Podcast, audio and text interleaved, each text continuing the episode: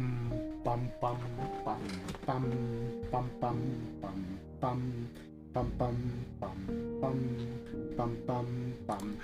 Muy buenas noches tengan todos y todas ustedes. Bienvenidos una vez más a ñoñoteca, el podcast para los ñoños que llevamos dentro y el día de hoy, el día de hoy amanecimos muy de buenas porque ya tenemos el primer gran estreno de 2022 y vaya, hoy vamos a hablar de él. Hoy vamos a hablar de él. Te habla Emanuel Espinosa Lucas y el día de hoy, como cada semana, me acompañan estos dos galanes que el día de hoy este andan andan este muy dichosos, muy contentos, una cosa tremenda de Tulancingo para el mundo, el sociólogo del gol, la sociología encarnada, el señor Ahmed Díaz. ¿Cómo estás, Ak? Hola, hola, bien, muy emocionado. Este, eh, es creo que de sus primeros estrenos, ah, no, Spider-Man también, ¿no? Así de casi estreno simultáneo, ¿no? Este, entonces, este, muy, muy emocionado de hablar de una película que a mí me gustó mucho. Este, y pues, eh, ¿qué pasa esta semana? Ah, el Pachuca sigue líder, ¿no? Hace frío en la, en las, Hace viento, como en la ciudad, güey. Sí, sí, sí, Cosa tremenda, cosa tremenda. Nada más ganan tres partidos y ya andan contentísimos. No, pero está bien, está jugando muy bien el Pachuca. Una cosa tremenda, tremenda. El párroco del metal, Vlad Mesa, ¿cómo andas, carnal? Bien, bien, Emma. Hola, ¿cómo estamos? Bien, bien, bien. Sí, digo, también para la gente que nos escucha de otras latitudes, que sepan que, que nosotros estamos en Hidalgo, por cierto, ¿no? O sea, estamos haciendo la niñoteca desde Hidalgo, ¿no? El epicentro de la, de este, la cultura, ¿no? Entonces, este, pero bueno, sí, bien, bien, bien, todo bien. Este, pues ya saben, ¿no? Comiendo la cuestión ñoña, ¿no?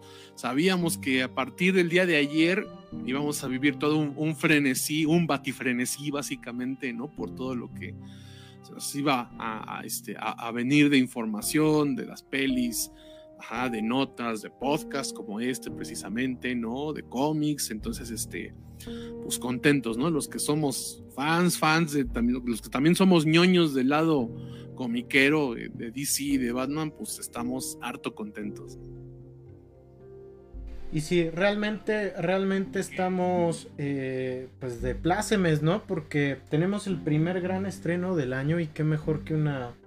Digo, ya no es novedad, ¿no? Que sean películas de superhéroes, pero qué qué genial que sea una película que se distancie, que tome un poquito de distancia de las películas de superhéroes eh, que se hacen regularmente, que ya tienen una fórmula bien definida para ahora presentarnos una historia del mejor detective del mundo en un thriller muy noir, en una película muy detectivesca, muy policíaca, que tiene visos algunos de los clásicos contemporáneos del cine de ese género, ¿no? Entonces, hoy, hoy estamos muy contentos porque vamos a hablar de Batman, de Matt Reeves, así que acompáñenos porque se va a poner este batifrenético y bati esplendoroso, una cosa bien bien tremenda.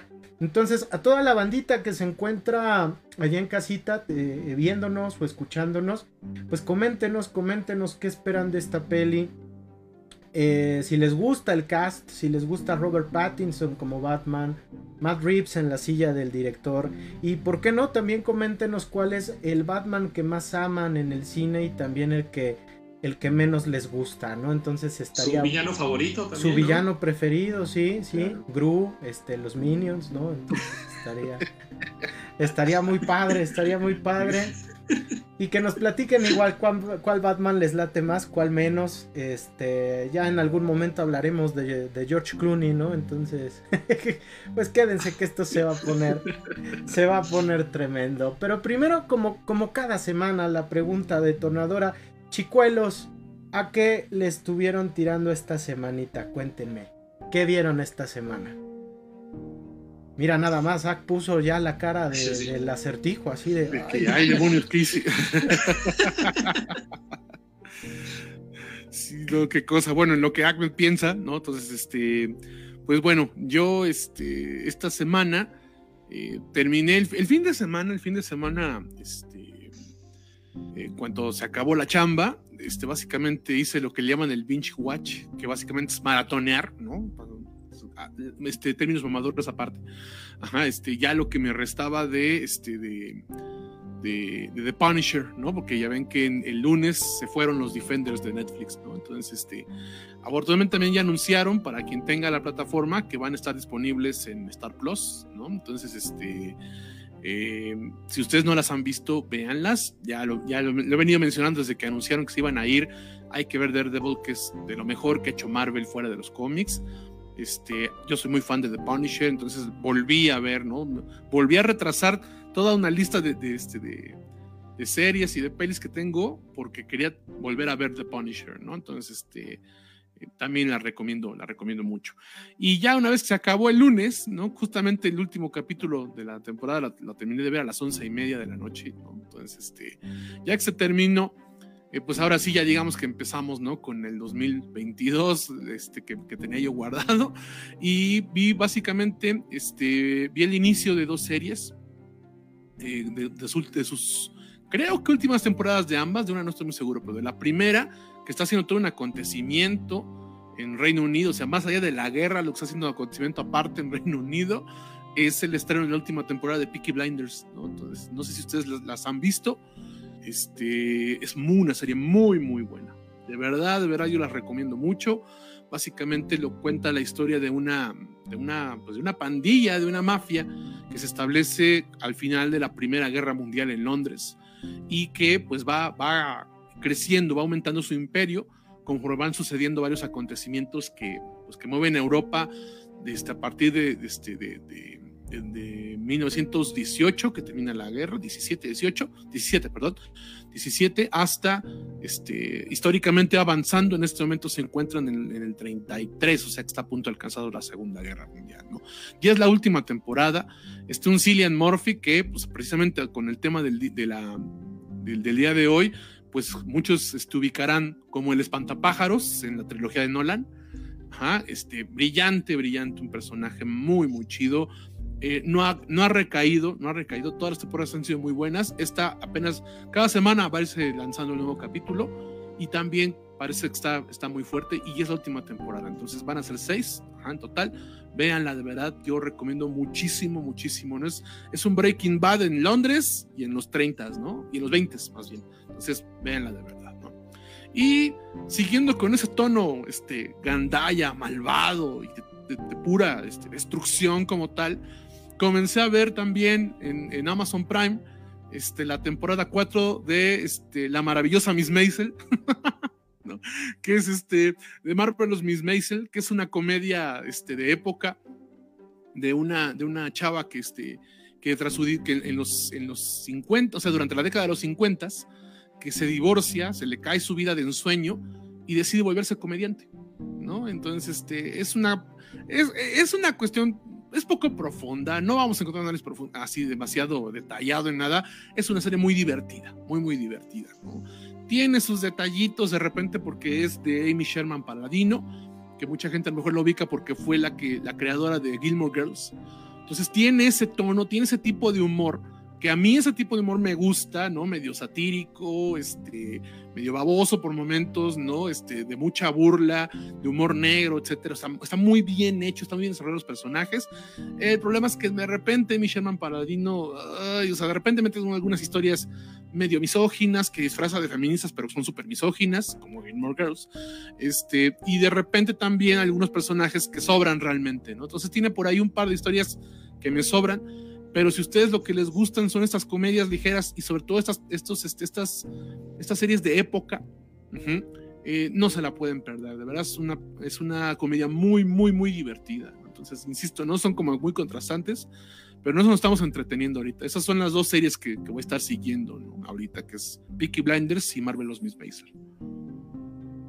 Yo eh, casi no vi series. Bueno, el fin de semana vi una serie de Netflix, se llama Inventando Ana, que creo que igual era como. Ah, sí. La de moda, mucho. Entonces, es, la de moda. Entonces, pues voy a verla porque, como escuché que los alumnitos hablaban, entonces dije, voy a ver para, para saber qué están hablando. Este. A mí no me gustó la serie. Eh, está interesante el caso, pero mm, ahí sí, como que no me gusta el mensaje con el que termina Entonces, este, básicamente es de, está basado en un caso real de una persona en Nueva York que se hizo pasar como si tuviera mucho varo y estafó a muchas personas, ¿no? Eh, si tienen chance, denle, aguanten el primer capítulo, eh, yo siento que se larga bastante después de la segunda mitad, pero pues, está interesante, actuó esta chica, se fue su nombre que sale en Ozark, este... Eh, Julia Garner. Sí. Y también vi de Paul Thomas Anderson, Nicolas Pizza, no sé si ya la vieron. No, yo la tengo pendiente, pero sí, sí la quiero ver. No voy a esperar, este, véanla.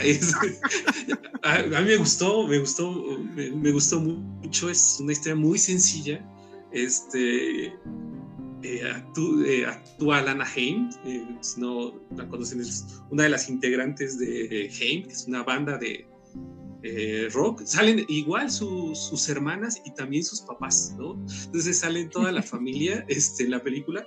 Eh, estaba leyendo que su mamá le dio clases a Paul Thomas Anderson, entonces, este, cuando era muy chavito, entonces que siempre quiso grabar una película con ella y eh, hace una, sátira al, a Hollywood también de los 70 en pequeñas partes. Y el que se lleva la película es Cooper Hoffman, ¿eh? este, ese chavito tiene mucho futuro, mucho, mucho futuro. se parece mucho a su papá. Sí, su papá es Philip Seymour Hoffman. Entonces, sí está igualito. qué, bonito, qué bonito, qué Sí, sí, sí, véanla. Este, actúa muy, muy bien. Este, a mí me gustó mucho. Yo creo que la vamos a comentar, ¿no? Ya sea en el capítulo de los Oscar. Sí, este, Paul Thomas Anderson tiene igual puras joyas, otro que va invicto, ¿no? Es de los mejores cineastas de la actualidad. Entonces, esta no se parece esta no se parece a la filmografía de Thomas Anderson. ¿eh? Ah, fíjate. Muy diferente. Mejor, mejor. Genial, ya la veremos. El Primer director que hizo que Adam Sandler luciera como un actor serio, ¿no? Este Paul Thomas Anderson. Se puede parecer a esa un poco, ¿eh? Ah, ah nada más. Mira nada más. Mira nada más. Qué cosa. La voy a ver, la voy a ver este fin de. Este. Fíjense que yo seguí viendo Batman, la serie animada. La, verdad es que me, me fui encarrerando y dije voy a recordar cuando era chavo y las, la veía en, el canal 5. Muchas gracias, Don Vlad. Excelente, excelente. Mira, él la tiene con su lecito y todo, ¿eh? Este, sí, está abierta, ¿no? Perfecto, perfecto. Véanla, véanla, vale la pena. Está en HBO Max. Entonces, si la pueden ver en, en esta plataforma, neta háganlo porque vale mucho la pena. La serie creada por Paul Dini y con voces de, gente tan sensacional como Don Kevin Conroy y Mark Hamill, ¿no? Una cosa tremenda. Y entrados como. No envejece, esa serie no envejece, ¿eh? es increíble cómo sigue siendo una joya la serie. Sí, ¿no? Y yo me acuerdo mucho por, porque en México, bueno, cuando la pasaban, obviamente en español el doblaje era como que colombiano o, o venezolano, una cosa así. Entonces la voz de Batman era como muy cuadrada. Este, y la voz del Guasón era la voz del excelente actor de doblaje Rubén León, ¿no? Que ya se acaba Lo que te iba a decir en español es muy bueno. También el doblaje del Guasón. Sí, sí, sí. Se acaba de retirar Rubén León apenas en 2021. Entonces, este, un abrazo, un abrazo porque ya se nos retiró el genial Rubén León. Y em, pues relacionado con la película de la que vamos a hablar hoy, pues me, puse a revisitar un clásico contemporáneo que creo que tampoco ha envejecido. Seven de David Fincher, ¿no? Seven, los siete pecados capitales, ¿no? Este, una de esas coincidencias. Ah, mira, chato, excelente, mira. No, de verdad es que no nos ponemos de acuerdo, ¿eh? Ajá, dos de dos, dos de dos. Ya de una vez saca Zodiaco. ¿Eh? Ya de una vez saca Zodiaco. Este. También lo tiene, dice la... Ajá, sí, ya, ya sácalo. Entonces, este. Vi Seven, Seven, otra película que no ha envejecido mal, ¿no? Este. Sigue siendo un referente dentro del cine noir contemporáneo y dentro de las películas de detectives. Entonces es una cosa vale mucho la pena, ¿no? Hay que decirlo, David Fincher es uno de los actores que hace que Brad Pitt vaya cambiando esa imagen de niño bonito hacia un actor pues más serio y más completo, ¿no? Y digo, Morgan Freeman pues no hay que...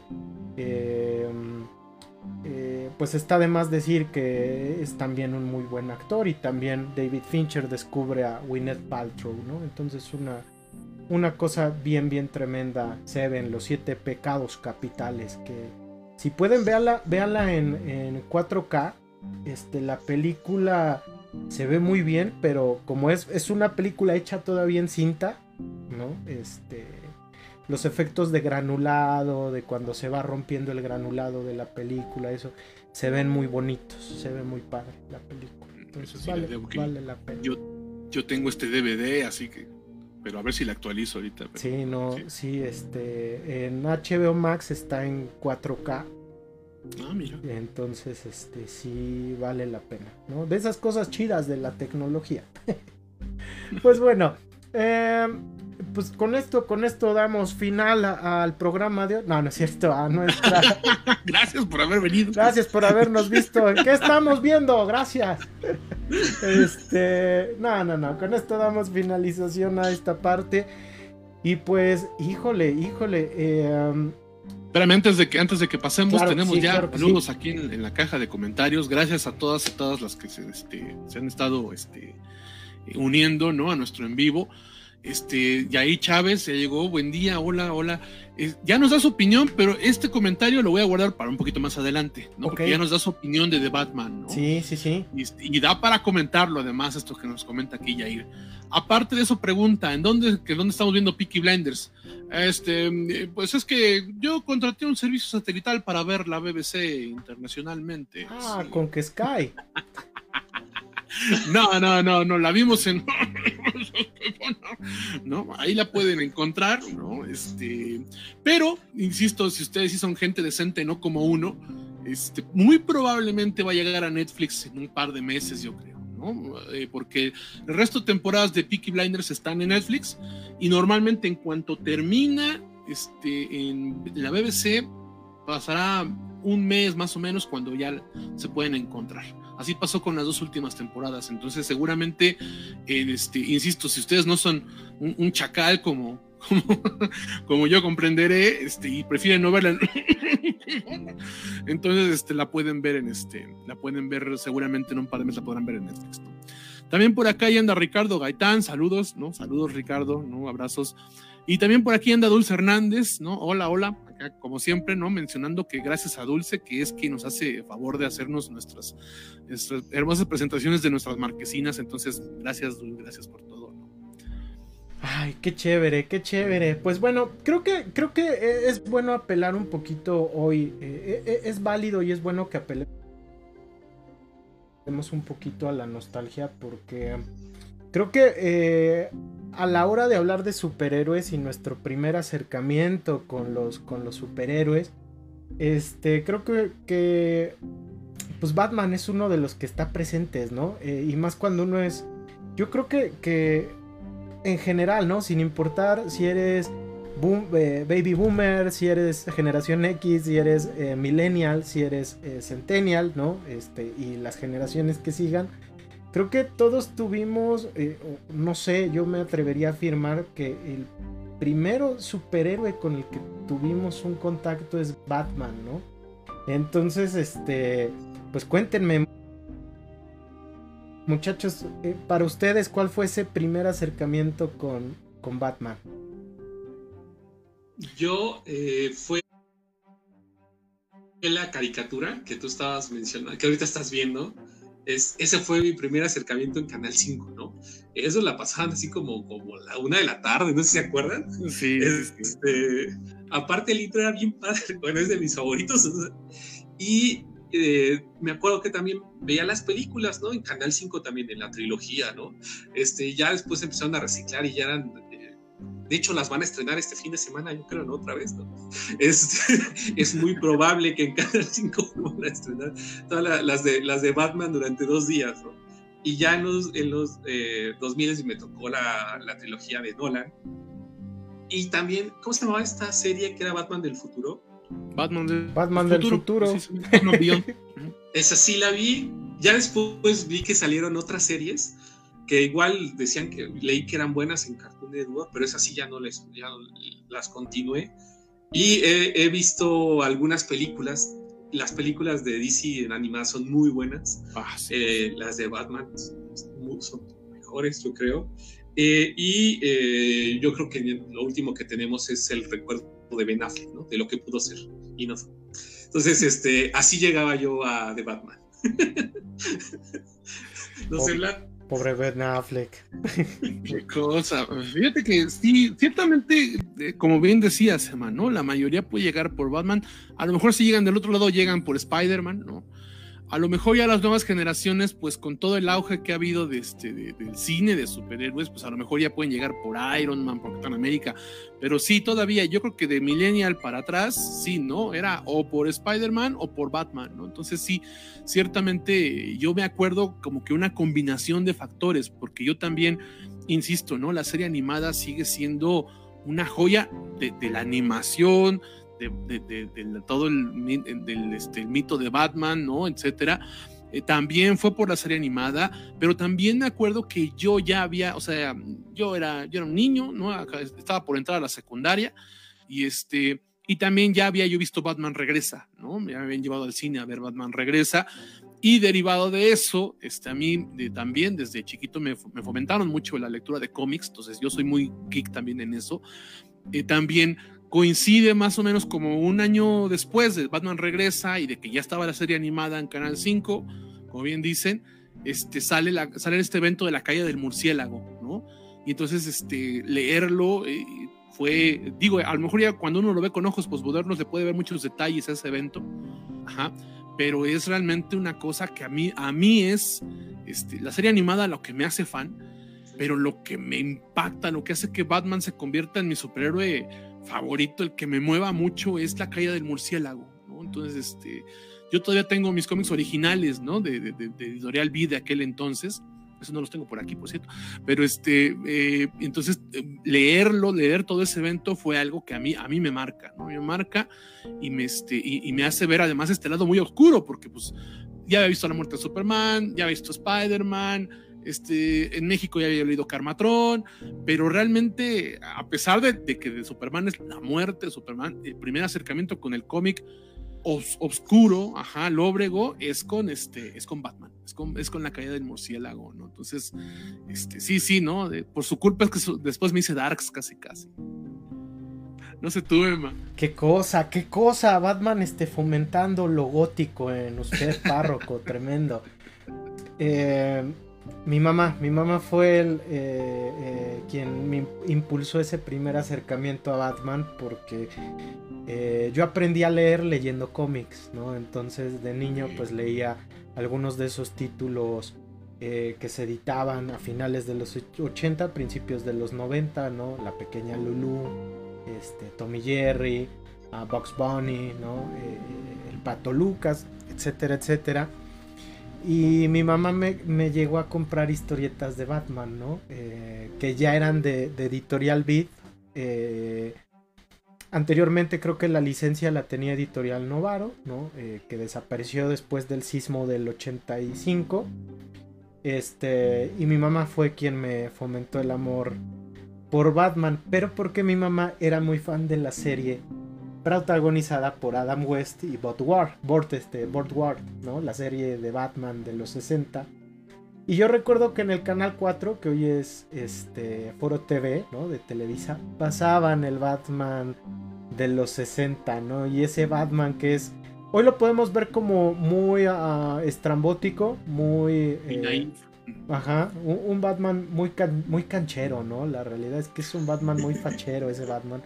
Pero es un Batman muy cool, ¿no? O sea, la realidad es que es un Batman sumamente, sumamente cool, muy inocente, pero también un Batman, pues, sensacional, ¿no? Y creo que por décadas fue eh, la, referencia obvia cuando hablábamos del personaje, ¿no? Batman y todos, pum, pam, sí, ¿no? sí, sí, sí, sí. Na, na, na, na, na, na,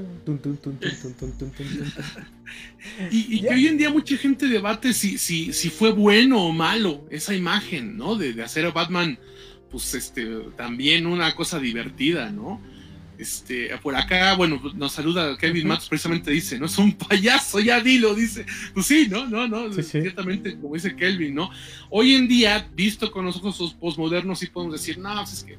Pero realmente, Batman se vuelve un fenómeno de masas, así, universalmente reconocido, gracias a la serie de, este, de, los 70, ¿no? De los 60. De los 60, sí, sí, sí. Entonces, esa es la verdad, ¿no? O sea, y está basada en los cómics de la era de plata, ¿no? También de los 50, 60, que eran así, eran muy, muy inocentes por la censura. Entonces, este, hoy en día, pues sí, sí ves este, Adam West es chale, ¿no? Pero, pero, pero, pero el, el, que hoy en día sea un icono que reconocen universalmente es gracias a esa serie. Efectivamente, ¿no? Entonces, este, a mí me da como se, me hace muy raro la gente que reniega de la serie de Batman. No, no, es que, es que, es que no está chido, es que, quién sabe qué.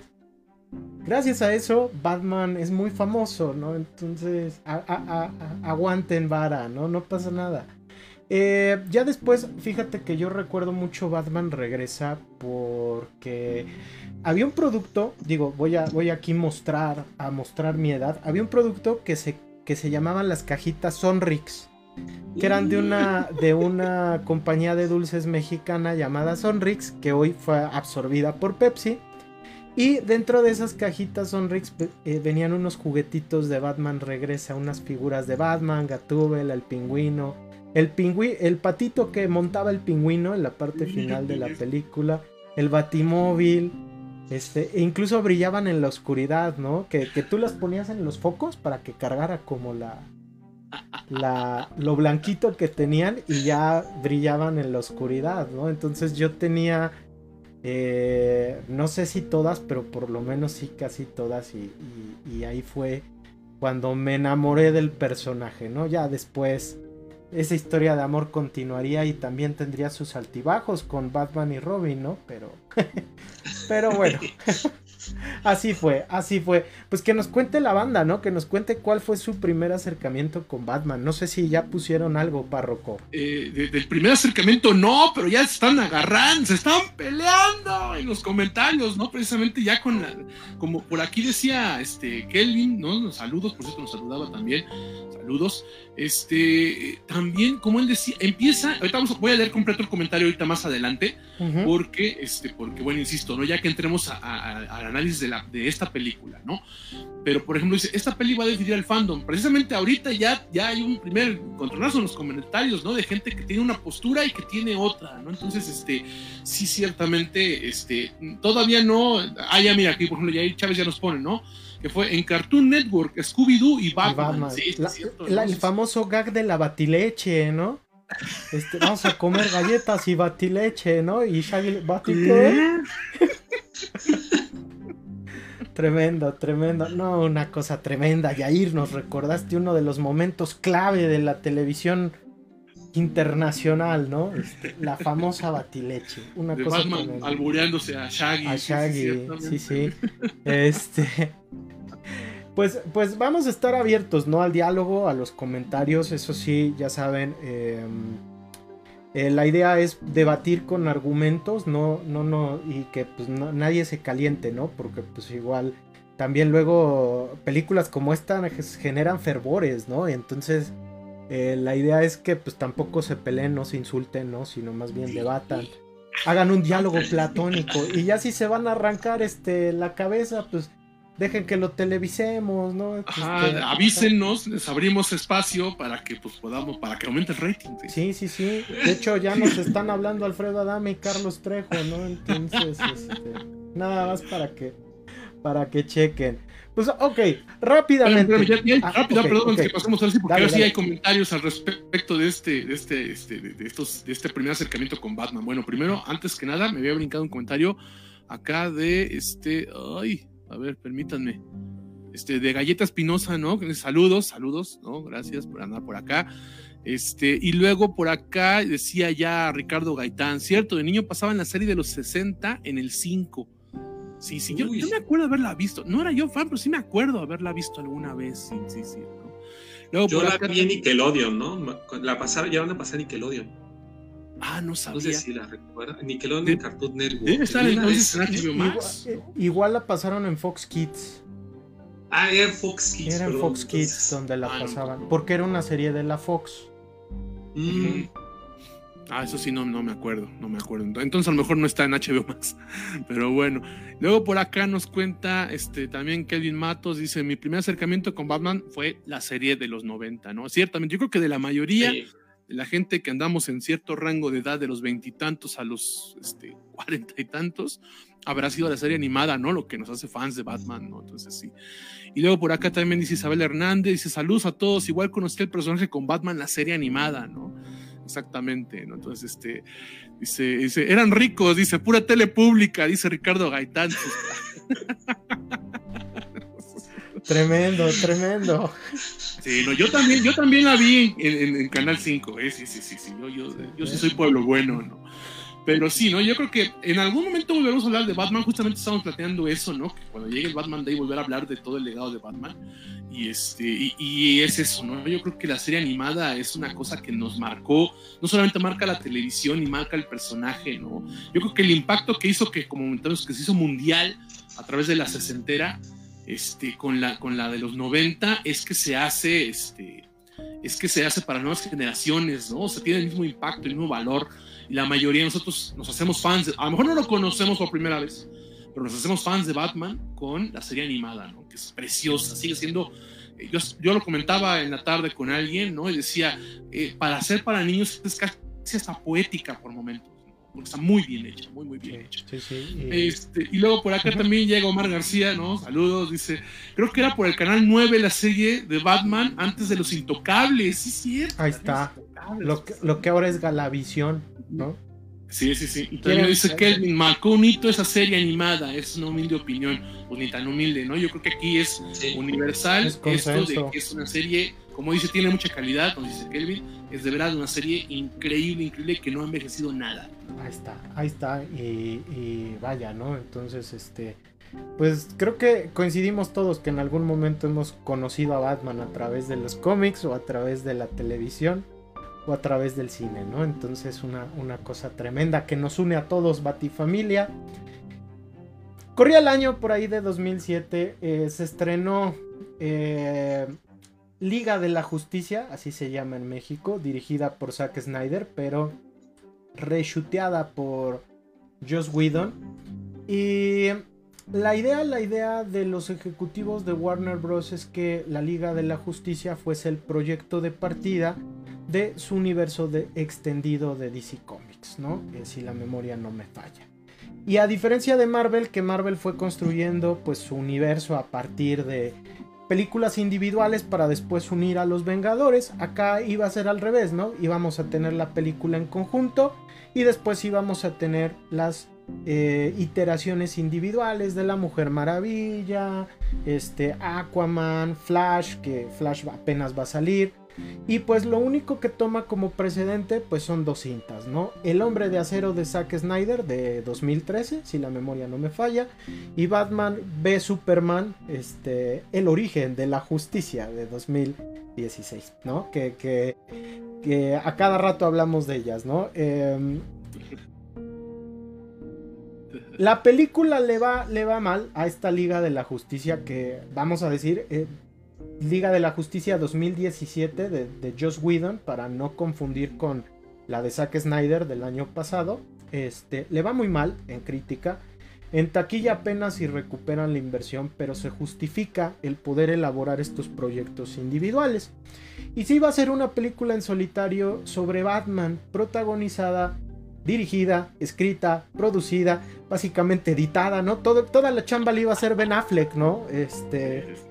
Eh, y Ben Affleck, pues muy gustoso, ¿no? Muy gustoso al proyecto. Sin embargo, eh, a causa de diferencias creativas con la propia Warner y al hecho de que ah, Affleck ah, recayó en sus problemas con el alcohol a causa de la presión, eh, hay que decirlo sin tapujos, de la fanaticada, ¿no? Tanto del fan de Hueso Colorado que espera que lo complazcan y tanto como del detractor que le tiró pestes a su versión de Batman, pues este, eh, el querido Ben Affleck, le mandamos un abrazo, este, decide renunciar al proyecto, pero todavía accede a protagonizarlo y es así como entra al quite un, un director que no tiene tanta trayectoria, tiene apenas cuatro películas, creo que esta es la quinta, una cosa así, pero eh, que resultaba muy interesante, ¿no? Matt Reeves.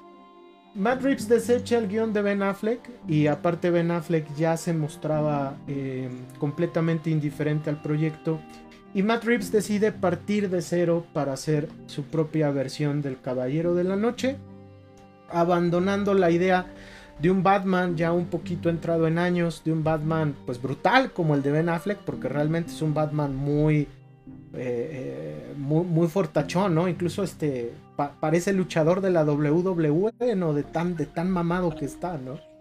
Eh, que enfrentaría Deathstroke en un, en un, en el asilo Arkham, ¿no? En una especie de película de Batman encerrado con un montón de villanos para mostrarnos una versión de un Batman más joven, ¿no? Entonces, por ahí del 2019 se da a conocer que el nuevo Batman de, que, o la nueva, el nuevo protagonista de Batman va a ser nada más y nada menos que uno de los mejores actores de su generación, pero también polémico, ¿no? Así como en su momento fue polémico Ben Affleck, eh, yo creo que esto fue todavía más polémico, ¿no? Eh, eh, Todos han sido polémicos sí. en su momento. Robert Pattinson, ¿no? Robert Pattinson es elegido como el nuevo Batman y todo mundo dio un grito en el cielo.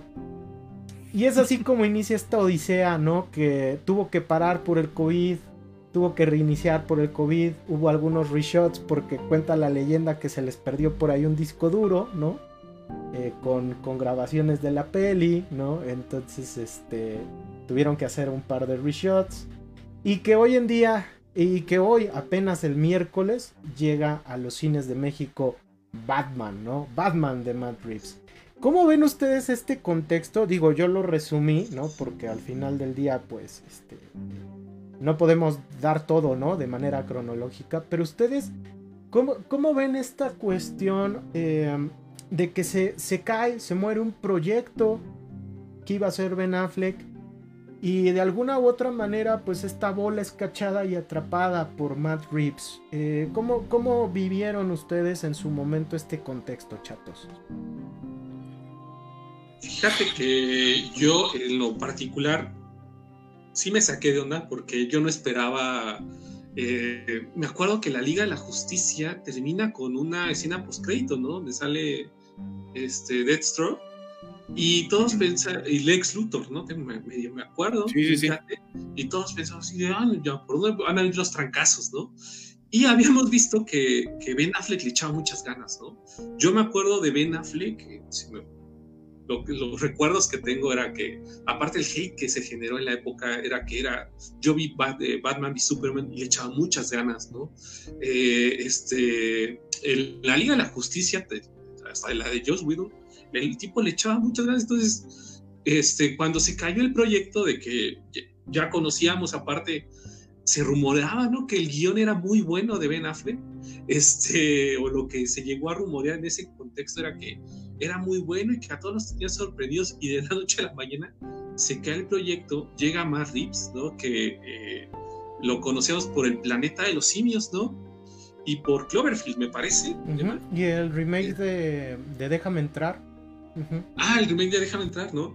Eh, que el planeta de los simios a mí me gustó bastante, ¿no? esta nueva versión del planeta de los simios. Este, y eh, pues todos no sabíamos qué onda hasta una de las cosas importantes del año pasado fue el avance de Batman, ¿no se acuerdan? Que a todos nos conmocionó.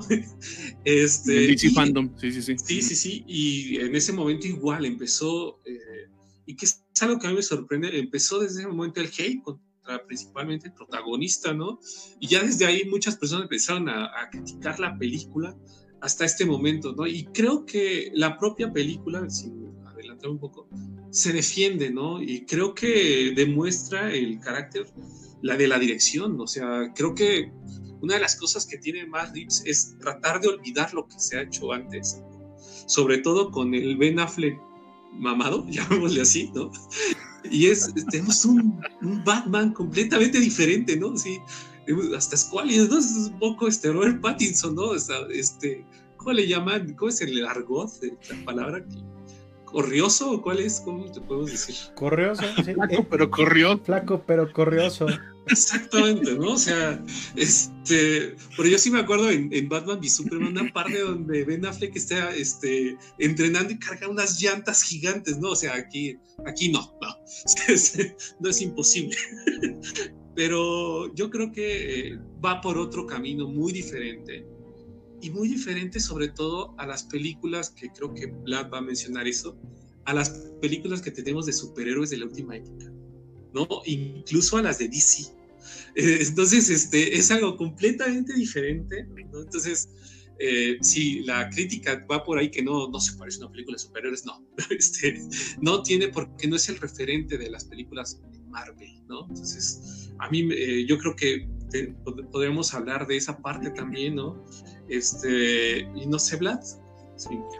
Fíjate que a mí algo que ha sido algo es muy curioso, ¿no? Pero eh, si bien es cierto con la edad se te va quitando esto, pero pues yo sí era de andarme luego agarrando en redes, ¿no? De muchas cosas.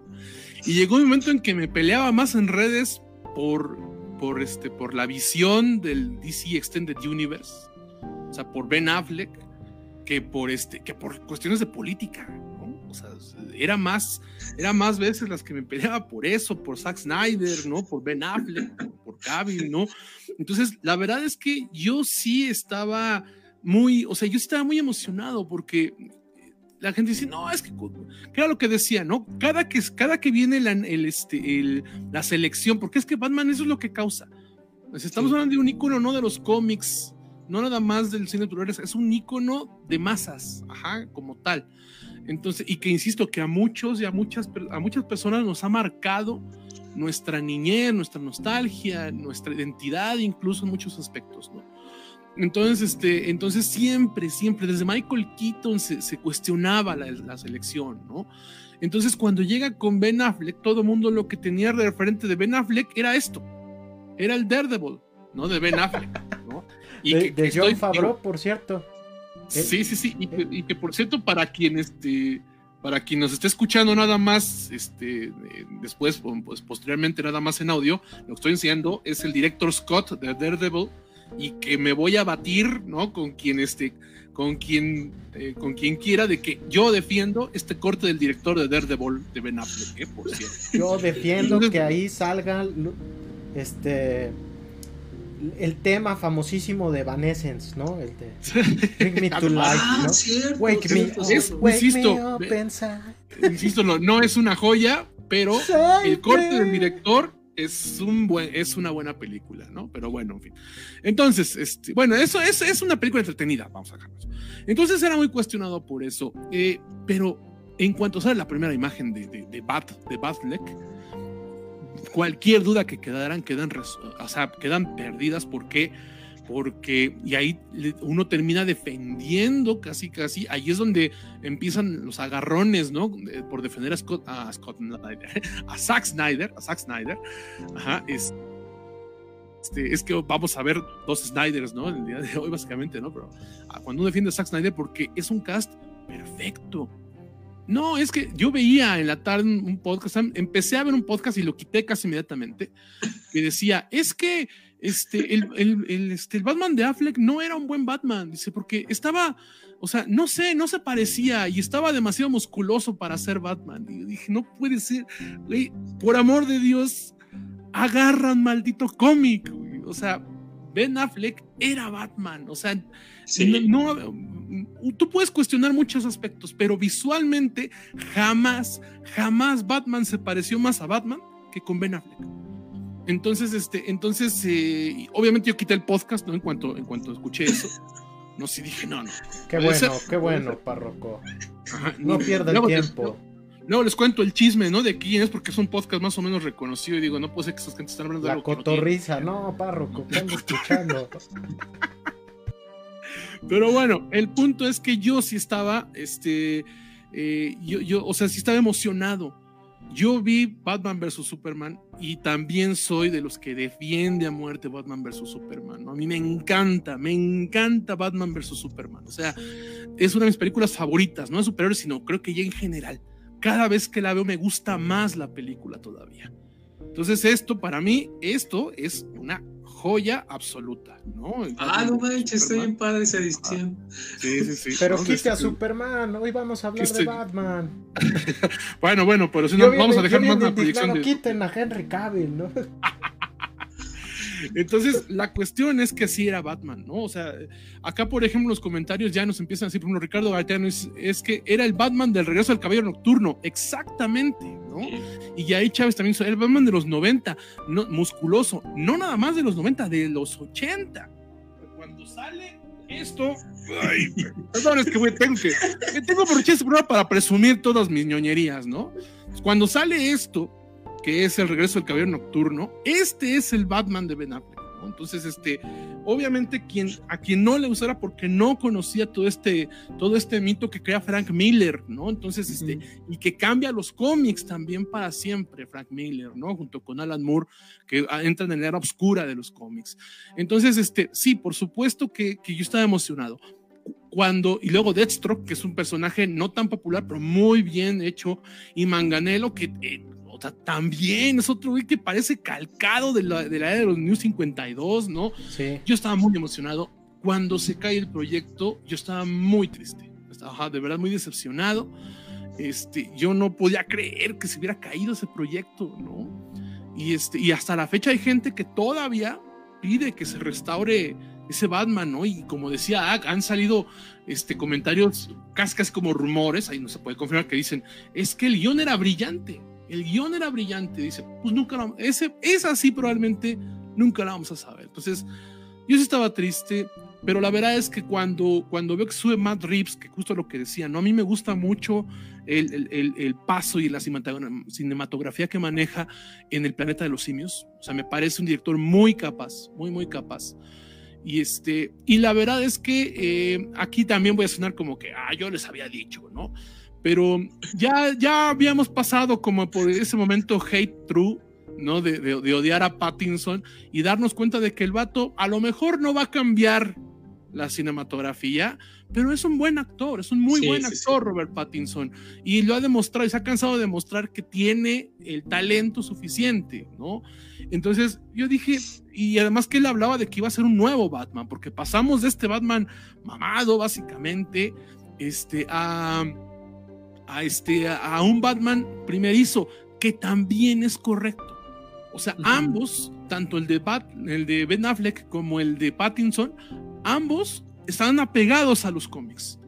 Ajá, el de Batman, ah, el de Frank, al de Batman, este, el de Affleck, al Batman de, de Frank Miller, ajá, y el de Pattinson, al Batman de Frank Miller, pero el otro, ajá, porque mientras que Affleck se apega a El Caballero Nocturno, al regreso del Caballero Nocturno, el de Pattinson se apega precisamente a este, ¿no? Al de Batman año 1, que es precisamente un Batman primerizo y que iba a ser una de las, de las bases, ¿no? De las bases de, este, de, de, de, esta película. Y es un Batman más delgado, más joven, entonces era una historia distinta que no nos habían contado. Por eso es que me dolió lo de Affleck, lo de Ben Affleck, pero no perdí como que decir, ay, ahora odio, ¿no? A Pattinson, no no, la verdad es que dije, va a estar buena y ya llegaremos a nuestro veredicto.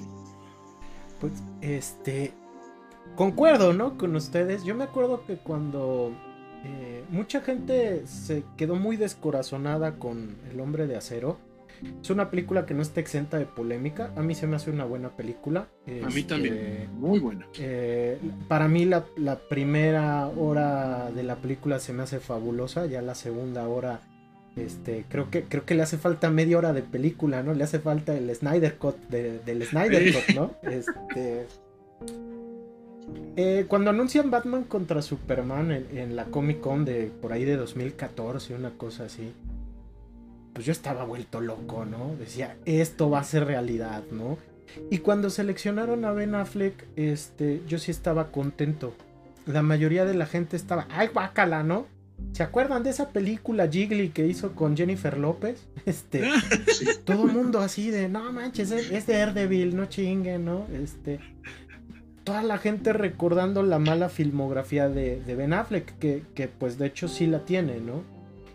Pero, pero pasa algo muy interesante. Yo estaba muy contento de ver a Ben Affleck porque él había eh, escrito, protagonizado y dirigido por ahí de 2013 una película llamada The Town.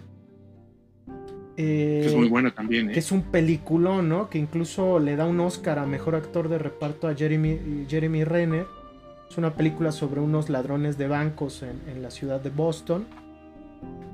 Y decía, si va a ser como en The Town, va a ser un buen Batman.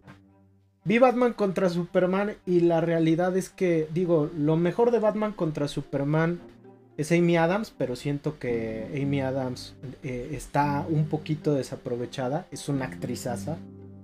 Pero lo mejor, mejor, mejor es Ben Affleck, ¿no? El compromiso que le puso a su versión de Batman es algo que muy pocas veces he visto, ¿no? Incluso el compromiso que tiene Affleck para hacer toda la gira mundial, ¿no? De Batman contra Superman, mientras que Henry Cavill y, el resto del elenco luego no lo hacían. Este Ben Affleck hasta vino a México, ¿no? incluso este, a promocionar la peli y todo. Y eso te habla del compromiso la gente lo critica, lo critica bastante.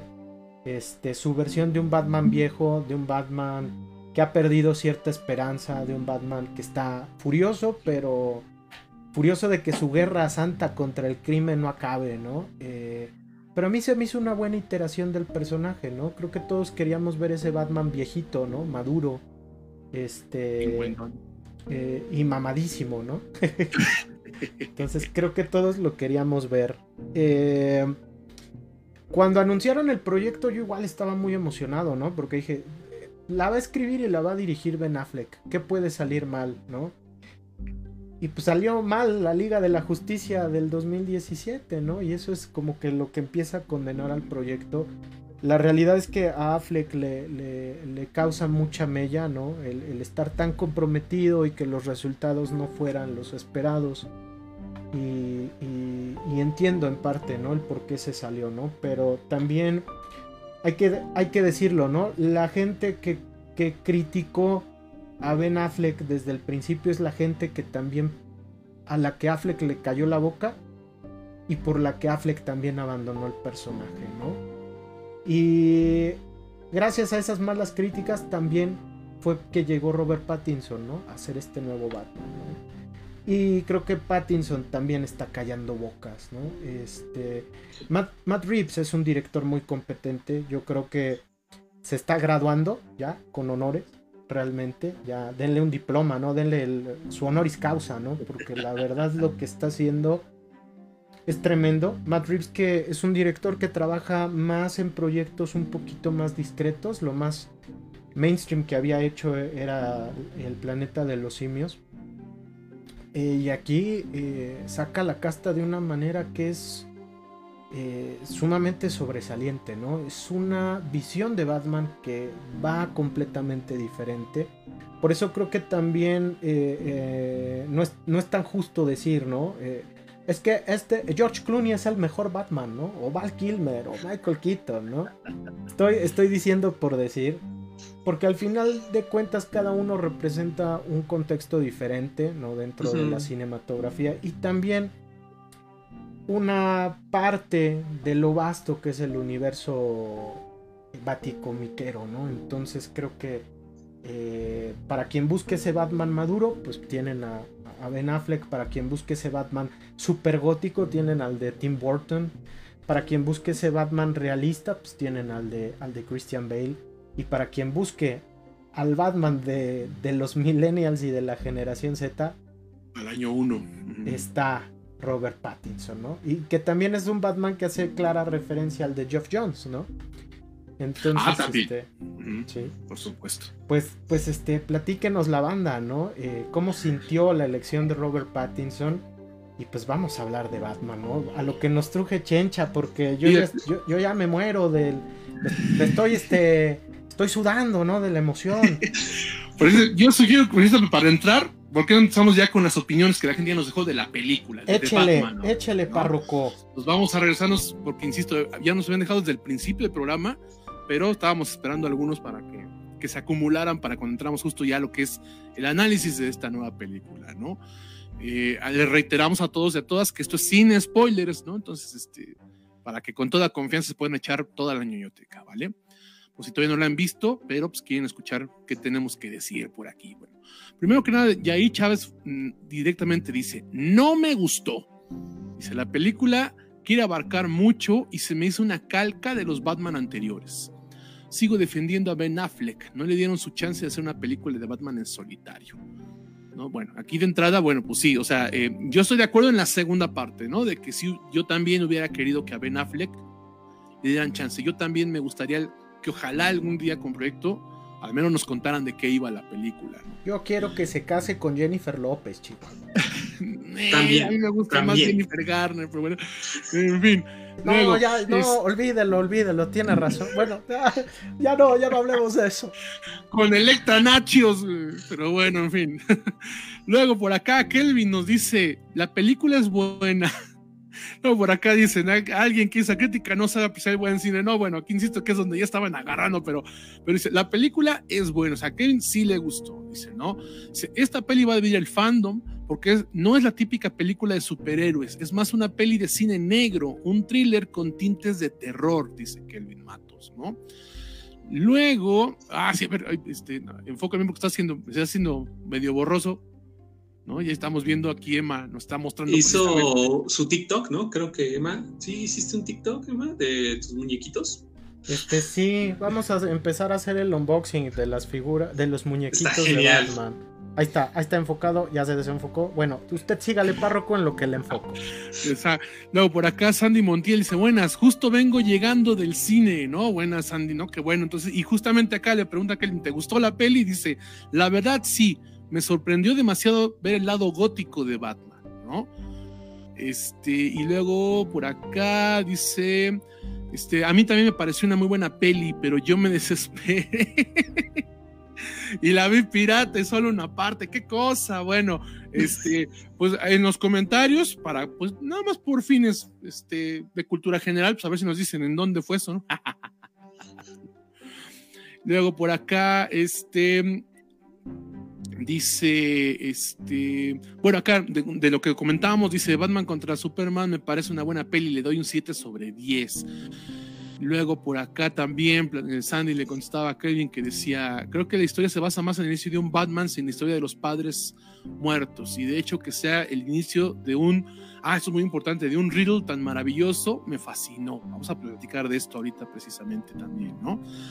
Dice, dice, Matt Reeves es una, Kelvin otra vez dice, Matt Reeves es un excelente director, todo en la peli está bien cuidado, la fotografía, la música, la ciudad, la ciudad gótica es un personaje más de la peli, que es algo también que se establece dentro de los cómics, ¿no? Sí, sí, sí.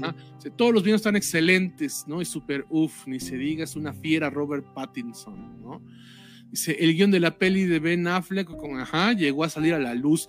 Eh, yo creo que no se pregunta, no, nada más no se dijo como tal la trama, se sabía que el villano era Deathstroke y dijeron, no me acuerdo quién fue quien lo declaró, que dijeron que era una joya, así lo dijeron, ¿eh? Ajá, pero no, no se sabe exactamente de qué se trató, ¿no? Bueno, al menos hasta donde yo me quedé, no se sabía. Y luego Sandy dice, a ver, este, no quiero hacer spoilers. A ver, déjenme ver, estoy... Estoy fascinada con esta nueva película. Este, esta etapa de Batman sin todo, sin todo el lado Playboy, dice, de los personajes anteriores. Fíjate que eso sí, eh. sí, sí, Sino más enfocado en el dolor y el duelo, ¿no? Eso es lo que, lo que, lo que aquí, lo que la gente que nos está siguiendo, nos está comentando, nos está opinando de Batman. Díganos, por favor, como bien decía Emma, este, ¿qué opinan de, de Battinson, no? Sí. Y, este, y también síganos contando, por favor, síganos diciendo cuáles son sus opiniones de quien ya vio la película, sin spoilers, por favor. Ajá. Y si no la han visto, pues qué están esperando de ella, ¿no? Entonces, pues ahora sí. Vámonos. Arre con la que barre, con la que batiarre, ¿no? The Batman de 2022 dirige Matt Reeves, quien ha dirigido anteriormente películas como Cloverfield, su primer trabajo de la mano de J.J. Abrams, el remake de la película sueca Déjame entrar protagonizada por la genial Chloe Grace Moretz y Cody Smith McPhee, que probablemente recibe este año un Oscar, y posteriormente El planeta de los simios Revolución y El planeta de los simios La Guerra, si la memoria no me falla.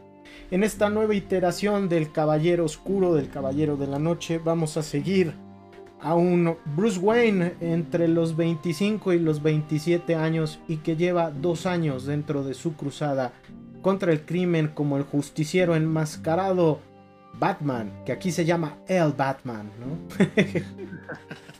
Eh, el comienzo de una serie de asesinatos realizado por una extraña figura que deja acertijos sumamente complejos va a provocar que Batman y su principal aliado, el teniente de policía de Ciudad Gótica, James Gordon, eh, realicen una misión que va a tener eh, consecuencias graves para Ciudad Gótica, ¿no? Técnicamente hablando, una historia que eh, no mames, ¿no? Este es una. Eh, eh, Matt Reeves me, gusta mucho como cuentacuentos. Sus versiones del planeta de los simios son sensacionales. Eh, su versión de Déjame entrar probablemente esté a la altura de la película original. Y bueno, Cloverfield es un. Es un filme de ciencia ficción que hoy, hoy en día es un referente del sci-fi del, del siglo XXI y del cine cámara en mano, ¿no? Da una cátedra del cine cámara en mano. Acá, acá hay que decirlo, las influencias de Reeves se notan a leguas. Lo platicábamos ayer en la madrugada Vladimir, mi sobrino y yo, mi sobrino Juan. Este, aquí parece, como bien menciona va ayer Vlad, que se avienta gran parte de la filmografía de David Fincher, ¿no? Se avienta a Seven, parece ser, ¿no? Se avienta, eh, parece que se avienta Zodiaco. Podríamos decir que también se avienta un, cachito de perdida, ¿no? Y del Club de la Pelea. El Club de la Lucha también. Sí, sí, sí, ¿no? del Club de la Pelea. Pero también tiene múltiples referencias a películas como a, la filmografía de, de, Sergio Leone, por ejemplo, con Érase una vez en América. Tiene referencias. Ah, tiene referencias a Chinatown e incluso es una película que tiene referencias a Saw, ¿no? A la saga de Saw. Eh, para mostrarnos una historia de Batman donde dejamos de ver, como, como bien mencionaban en los comentarios, dejamos de ver al Bruce Wayne millonario, playboy, filántropo, papacito, tribalero, ¿no? Este, y también ese Batman eh, pues digamos que hiperrealista que, vimos en su epítome con, con, Christopher Nolan y también ese Batman de los cómics que es espectacular con Ben Affleck, para ver probablemente a la visión más humana y atormentada del Caballero Oscuro, ¿no? Eh, y pues bueno, la, la historia que, creo que no hay, eh, hay múltiples referencias a otras películas. Pareciera que, toda esta amalgama no, no funcionaría, ¿no? Eh, y más en este contexto donde, por ejemplo, ya tenemos una manera de cómo hacer películas de superhéroes y que sean familiares. Y aquí eh, tenemos un Batman que juega, que juega con, con todas estas películas que mencionamos, juega con otras películas del cine noir y se convierte en una aventura de detectives donde Batman y Gordon tienen que perseguir a un acertijo que les lleva un paso adelante, ¿no? En ese sentido también se parece un poco al...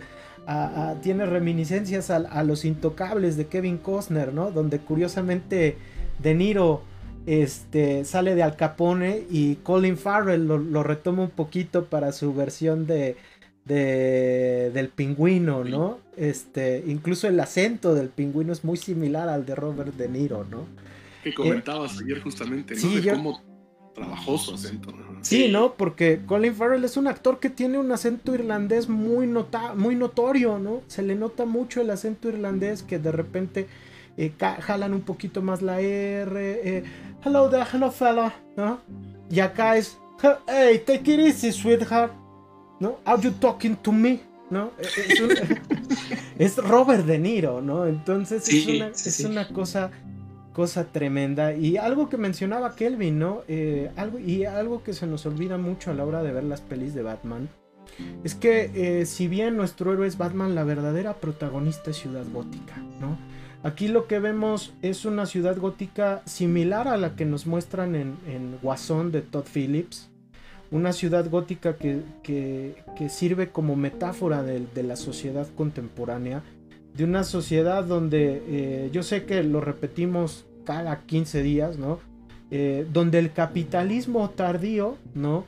Está devorando, está devorando a la clase trabajadora, ¿no? Mientras que la gente que vive en la opulencia pues eh, existe en una burbuja donde eh, no considera la existencia de la mayoría de la población y se está enriqueciendo a causa de, la, de los trabajadores que sobreviven a duras penas y tienen que recurrir a diferentes cuestiones para poder vivir y que a diario tienen que enfrentarse con esta jungla de concreto, ¿no? Entonces, yo quería empezar por aquí, ¿no? ¿Cómo, ¿Cómo, ven estas referencias cinematográficas y un poquito esta onda de la historia de detectives inmersos en una ciudad que está hecha un completo caos, muchachos? ¿Quién quiere, quién quiere empezar? Creo que yo ya di mi opinión, entonces... eh, ¿Quieres tú empezar, Vlado? Como quieras, como quieras. Sí, a ver eh, si quieres, si quieres, sí o yo, empiezo. Sí, que, sí, sí, quieres decir tú, primero. Es que como que los dos, es, que, no sé, que todos estamos como ansiosos, ¿no? De, de empezar a, este, a desmenuzar la película, ¿no?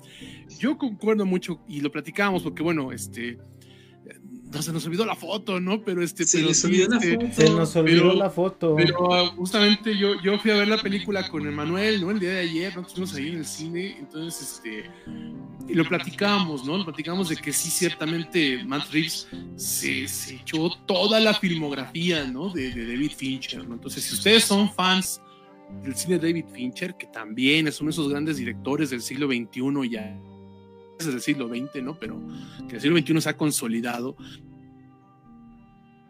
Hunter también tiene influencias, ¿no? Es que, que, es básicamente esta serie de Netflix donde están, están, donde están tratando de construir un perfil de asesinos seriales, ¿no? Entonces, en todo esto, o sea, toda esta postura muy noir, muy de un thriller detectivesco que, que, que tiene este Mindhunter, que tiene David Fincher, está ahí reflejado. Es decir, recuperamos eh, algo que a, mí me gustaba mucho, a mí me gustaba mucho, pero, este, pero el Batman de Snyder, el, el, de Snyder, era otra vez el Batman superheroico, el de la Liga de la Justicia, ¿no? Este muy basado en los nuevos 52 de los cómics, de, de un Batman este, más poderoso como tal. Si bien es cierto, Snyder, por la influencia que tiene de, este, de Zack, Zack Snyder, de, la influencia que tiene de, este, de, de, Miller, sí lo baja a lo terrenal, ajá, sí veíamos este Batman superheroico. Y en cambio, este, Matt Reeves no recupera esta esencia del Batman, de, de, los orígenes de Batman, que es un detective. O sea, Batman antes que, antes que un superhéroe, Batman es un detective. De hecho, eh, también daría para debate, por supuesto, pero Batman en sí no es un superhéroe, es un héroe, ajá, en tal caso. Y precisamente que, va, que, se va, que, se, que es a partir de, de su inteligencia del dinero, por supuesto, porque si hablamos de un personaje, este, un raizado en el capitalismo, ajá, pero sobre todo de su inteligencia. Ajá. Entonces, esta, esta cuestión detectivesca que en su momento yo siento que intentó Schumacher, no lo dejaron y por eso es que agarra este lado casi bufonesco de tipo este tipo el Batman de los 60 ¿no?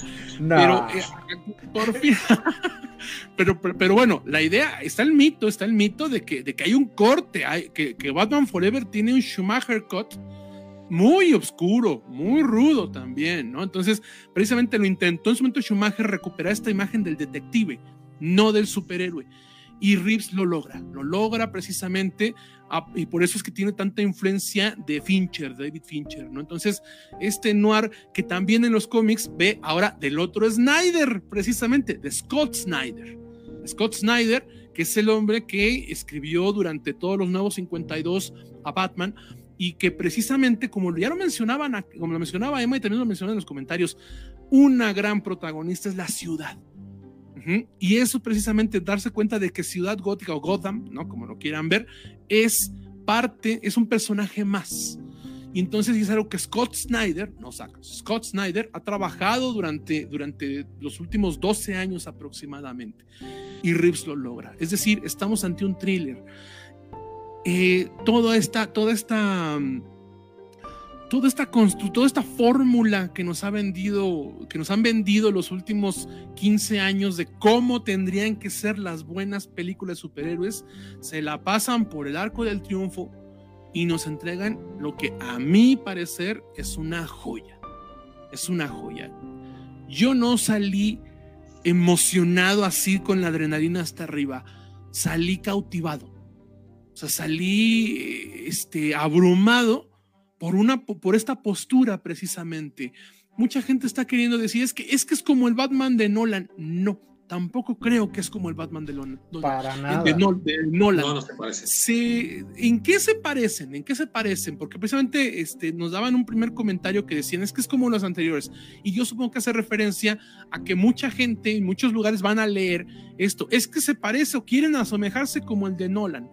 No, este, la cuestión es de que se parecen en que es un personaje más real. Ajá, o sea, está más allá de la fantasía para meterlo en el terreno, insisto, del thriller en la película. Entonces, este, porque a fin de cuentas las películas superhéroes caerían, técnicamente caerían como, como dentro del género de fantasía. Ajá. Entonces, esta es una película que no está en la fantasía. Que si, que si, que si no fuera Batman, si no fuera cualquier otro detective, Ajá, podría ser de verdad una película de, de, este, de los intocables. Ajá. Pero además, insisto, sí tiene un sustento en los cómics también, porque bueno, ya hablamos de, de, Scott Snyder, precisamente, ¿no? De cómo lo convierte en una, este, en una referencia a la ciudad. Ajá. Pero también habla mucho de lo que en su momento hizo y fue de las personas que agradecen al final en los créditos a, este, a, a Greg Ruca y a Ed Brubaker, ¿no? Que son los que hacen una serie que se llamaba Gotham Central, una serie de cómics que hablaban sobre la policía de, Ciudad Gótica, no sobre Batman, sino. Entonces, ahí habla precisamente este lado detectivesco. Entonces, y también quien siga Detective Comics sabe que son, es el lado menos superheroico, sino más de investigación y de la familia. Entonces, eh, yo salí abrumado por eso, ¿no? Porque, porque no está basado, la historia, si bien es cierto, como bien decía Emma, lo más cercano al cómic, más cercano al que está, es a Batman Tierra 1. Ajá, que es un cómic que yo no tengo porque insisto que está incompleto y la tercera parte se tardó nueve años, creo que en hacerse. Ajá, y salió apenas el año pasado. Este, pero es, digamos que si ustedes quieren ver una referencia de cómo se ve el acertijo, de cuál es la postura de los, de los papás de, este, de, de, Bruce Wayne, este, del tipo de Batman que, no es tan experimentado. Ajá, este, de, ah, mira, precisamente, ¿no? Emma sí lo tiene, ¿no? Tiene la, Definitive Edition. Además, estamos viendo el póster, creo, en la, en la, este. Ahí está, ahí está, ahora sí, ¿no? A ver si. Ah, sí, ya lo estamos viendo, ahora sí, ¿no? Precisamente este eh, que aquí en la, en la imagen nos muestra este Emma nos muestra el Tierra 1, ¿no? Si ustedes quieren buscarse un cómic que esté más cercano a esta visión, búsquense este cómic, ¿no? Batman Tierra 1 de Jeff Jones y por supuesto también pues el Batman Año 1, ¿no? O sea, es como que de los dos, de los que más se basa. Ahora bien, también hay de otros, ¿no? Pero bueno, el Tierra 1, preciso. Ese es la el volumen 2, es ese, sí, ¿verdad? Sí, ¿no? Yo espero que ya este año, yo espero que nos llegue el volumen 3 para que así ya me lo pueda yo conseguir, ¿no? Pero bueno, entonces este de ahí está basado. Eh, pero insisto, yo creo que, eh, que nos han, han roto, han roto. En su momento lo hizo Nolan, en su momento lo hizo Burton, ajá. Yo me atrevo también a decir que en su momento lo hizo Zack Snyder, ajá. Y yo me parece, me parece que Matt Reeves lo volvió a hacer, o sea, volvió a romper con el paradigma de lo que teníamos que esperar de una película de superhéroes es la esencia, mamá, de un montón, de un montón de cómics. O sea, hay, hay referencias de todo, porque por ejemplo la relación que plantean con uno de, las, de los protagonistas que es mafioso allí, también lo pueden encontrar en, este, en The Long Halloween, por ejemplo, ¿no? Que habla sobre la, que es también otro clásico que es este, que habla sobre Carmen Falcone. Falcone, entonces este, ese también, ¿no? Es un cómic que vale muchísimo la pena también, ¿no? Ese tiene entonces referencias del traje, de lo que hace Libermejo, que es uno de mis dibujantes favoritos, de cómo, de cómo, de cómo plasma a, este, a Batman. Y entonces aquí vamos a encontrar entonces que, que, es de todos lados, o sea, aquí no es nada de que no se parece, aquí no hay nada de que no, este, de, de, que se lo sacaron de la manga, porque por ejemplo amamos a Nolan, amamos muchos el cine, las películas de Nolan, pero lo cierto es que están muy, muy desapegadas, eso es lo que decía del traje, es el traje de que plantea Libermejo y, este, y Brian Azarello, que es igualito al de, al de Pattinson. Y luego entonces también, este, pero lo cierto es que Nolan no se basaba en los cómics básicamente. Tomaba un poco de The Long Halloween y de año uno también, pero en general no, no, no, era una historia por su cuenta.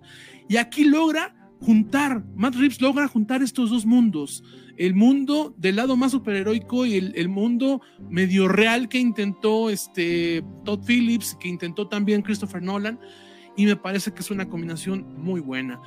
Yo creo que este es el tipo de película para el tipo de Batman posmoderno. ¿no? Yo de verdad creo que aquí es donde vamos a encontrar cómo se tiene que plantear Batman, porque Batman, vamos, eh, hay para todo, en los superhéroes hay para todo, ¿no? Hay cosas que vale la pena que se hagan chistes, ahí está Peacemaker, por ejemplo, ajá, eh, este, pero también hay cosas que necesitamos que sean un poco más, que, que hagan un reflejo social mucho más importante y Batman lo ha sido. No porque sea un millonario capitalista, obviamente, ¿no? Sino por todo lo que representa, ¿no? Por todo lo que la vida, la, posmodernidad y, los, y cómo le ha fallado a sus ciudadanos el mismo sistema, ¿no? Lo que, lo que repetimos mucho aquí, es anomia social Batman, básicamente. Batman, la maldad es lo que la misma sociedad ha causado, ¿no? Y Batman lo sabe. Y además este discurso que plantea la misma película también, ¿no? Porque, porque el reflejo de Bruce Wayne también me parece que es uno de los mejores Bruce Wayne que ha habido en el cine. Ajá, en el live action me parece también uno de los mejores.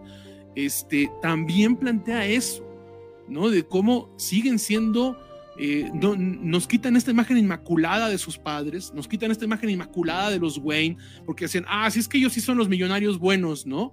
Y nos muestran que no, que mucho de este imperio se construye a partir de la corrupción, de los pecados del padre que menciona en algún momento de la película también, ¿no? Entonces, eso lo hace algo demasiado humano, que es el Batman que todo mundo, este, del que nos enamoramos no de esta cuestión brillosa, no de, esta cuestión superheroica del que se pone un traje forjado en el sol para ir a pelear con Darkseid, no, del vato que va al callejón a madrearse al pandillero.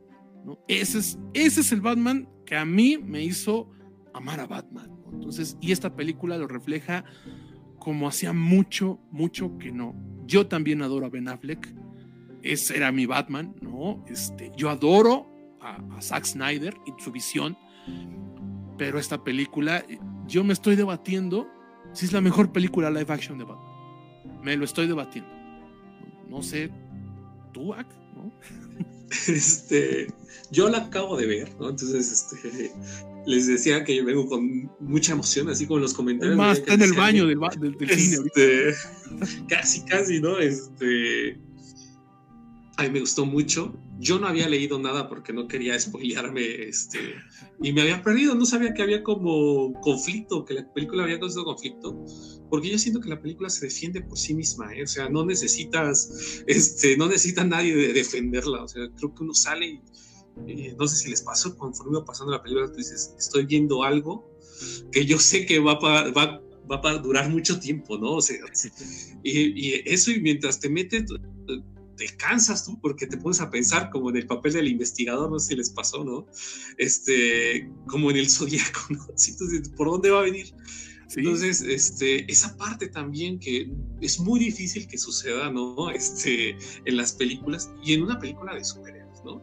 Entonces, de entrada, yo creo que eh, si hay, quiero entender un poco de por dónde puede venir la crítica, tiene que ver porque no estamos acostumbrados a ver una película de superhéroes así, ¿no? Este, estamos acostumbrados a ver una película donde los superhéroes tienen armas así súper fantásticas, ¿no? Este, donde dan un chingo de vueltas, ¿no? Este, eh, los, cuando pelean, aquí no, aquí vemos trancazos reales. Eh, el traje, tan solo el traje es de lo más sutil del mundo es un poco cutre, ¿no? Este, igual que el, batimóvil, que les decía que a mí me encantó el batimóvil. este, ya hasta me metí a investigar cómo, cómo está hecho el batimóvil, es un Charger, me parece. Este, lo cual desde ahí ustedes piensan en los anteriores batimóviles que brincaba, por ejemplo, el de Nolan, literal brincaba. Este, aquí no, aquí es un, un, carro que le pusieron un motor de 8 cilindros que tiene 600 caballos de fuerza, así literal, ¿no? atrás, este, más anchado. Eh, desde ahí vemos que se aleja totalmente a lo que habíamos construido yo igual coincido con, con, Vladimir, la película podría no ser de Batman y podría funcionar. O sea, podrían meter a Brad Pitt como un detective, ¿no? Y funcionaría excelente, ¿no? Eh, y esto tiene que ver... En vez de Seven, Eight, la segunda parte. Exactamente. este, se parece mucho a Seven, me parece. bueno, a todas, ya, ya, dijimos, a toda la filmografía de, de, de Fincher. Y esto tiene que ver con una cosa que tanto Emanuel como Black mencionan, es el deterioro del sistema, ¿no? Del, del sistema social, vaya, eh, de esta promesa de las sociedades democráticas. Eh, ahí es donde se cuela la mafia, ¿no? Ya que hablamos del padrino la semana pasada, ¿no? Se cuelan y se naturalizan, ¿no? Este, ciertos grupos, ¿no? Y reproducen y a huevo quieren controlar el poder, ¿no? Aquí es ahí donde, donde se sitúa este Batman en Gótica, que muy bien que mencionar que Gótica también es un personaje, sí. Eh, al final se ve muy, muy claro donde la propia Gótica puede ser un villano también, ¿no? Entonces, eh, a mí me gusta mucho el planteamiento del villano. Y aquí es donde yo creo que puede surgir, porque me tocó escucharlo en el cine, ahorita que salí, que decían es que se parece al bozón del villano, ¿no? No. El, eh, Joker de Nolan era un tipo sumamente anarquista, llamémoslo así. Este, entonces rompía con todas las normas sociales. Aquí no. Aquí es otro camino. Y, aparte es una visión del anarquismo visto, visto desde la derecha. ¿No? No es el anarquismo visto como un movimiento de la izquierda, ¿no? Entonces... Ajá, sí, sí, sí, sí. Sí, sí, sí. No, aquí es un tipo que es muy minucioso, que a diferencia del Joker tampoco, aquí muy planeado, ¿no? Eh, elige a, sus víctimas muy, muy bien y hay un porqué, una justificación, ¿no? A mí lo que me gustó de de la película lo dije, es el villano, pero también que a cada uno de los personajes, aunque sean secundarios, les construye una historia. ¿no? Y eso es algo, a Gatúbela, por ejemplo, tiene una historia, ¿no? Ah, este personaje de Gatúbela, que siempre la pensamos así como la chica guapa que este, pelea, ¿no? Aquí no, aquí tiene un porqué eh, también me gustó mucho, se detiene incluso a, algunos villanos a construir su historia. Entonces vemos una película redonda, lo que yo les decía. ¿O será que yo acabo de salir de verla? Pero yo no le encontré ningún fallo. Eh. La música, el grunge, este, está presente en toda la, eh, la película. a mí me gusta mucho. Y no sé, yo creo que el hate podría venir por Robert Pattinson, ¿no? Pero al final Robert Pattinson también es tan buena la película que no hay ni que criticarle, ¿no? Curiosamente sale poco eh, Pattinson sin la máscara, no sé si se dieron cuenta. Sí, poco Bruce Wayne. Sí, sí, sí, sí. O sea, estamos viendo a Batman. Entonces, a mí me gusta mucho. Podría ser, podría ser otro, igual otro actor, y si se dan cuenta, no cambiaría eh, mucho porque está tan bien construida la historia. O sea, no es este, el villano sí destaca, ¿no? El, el actor muy bueno también ese casting, ¿no? ya eh, Manuel se está riendo.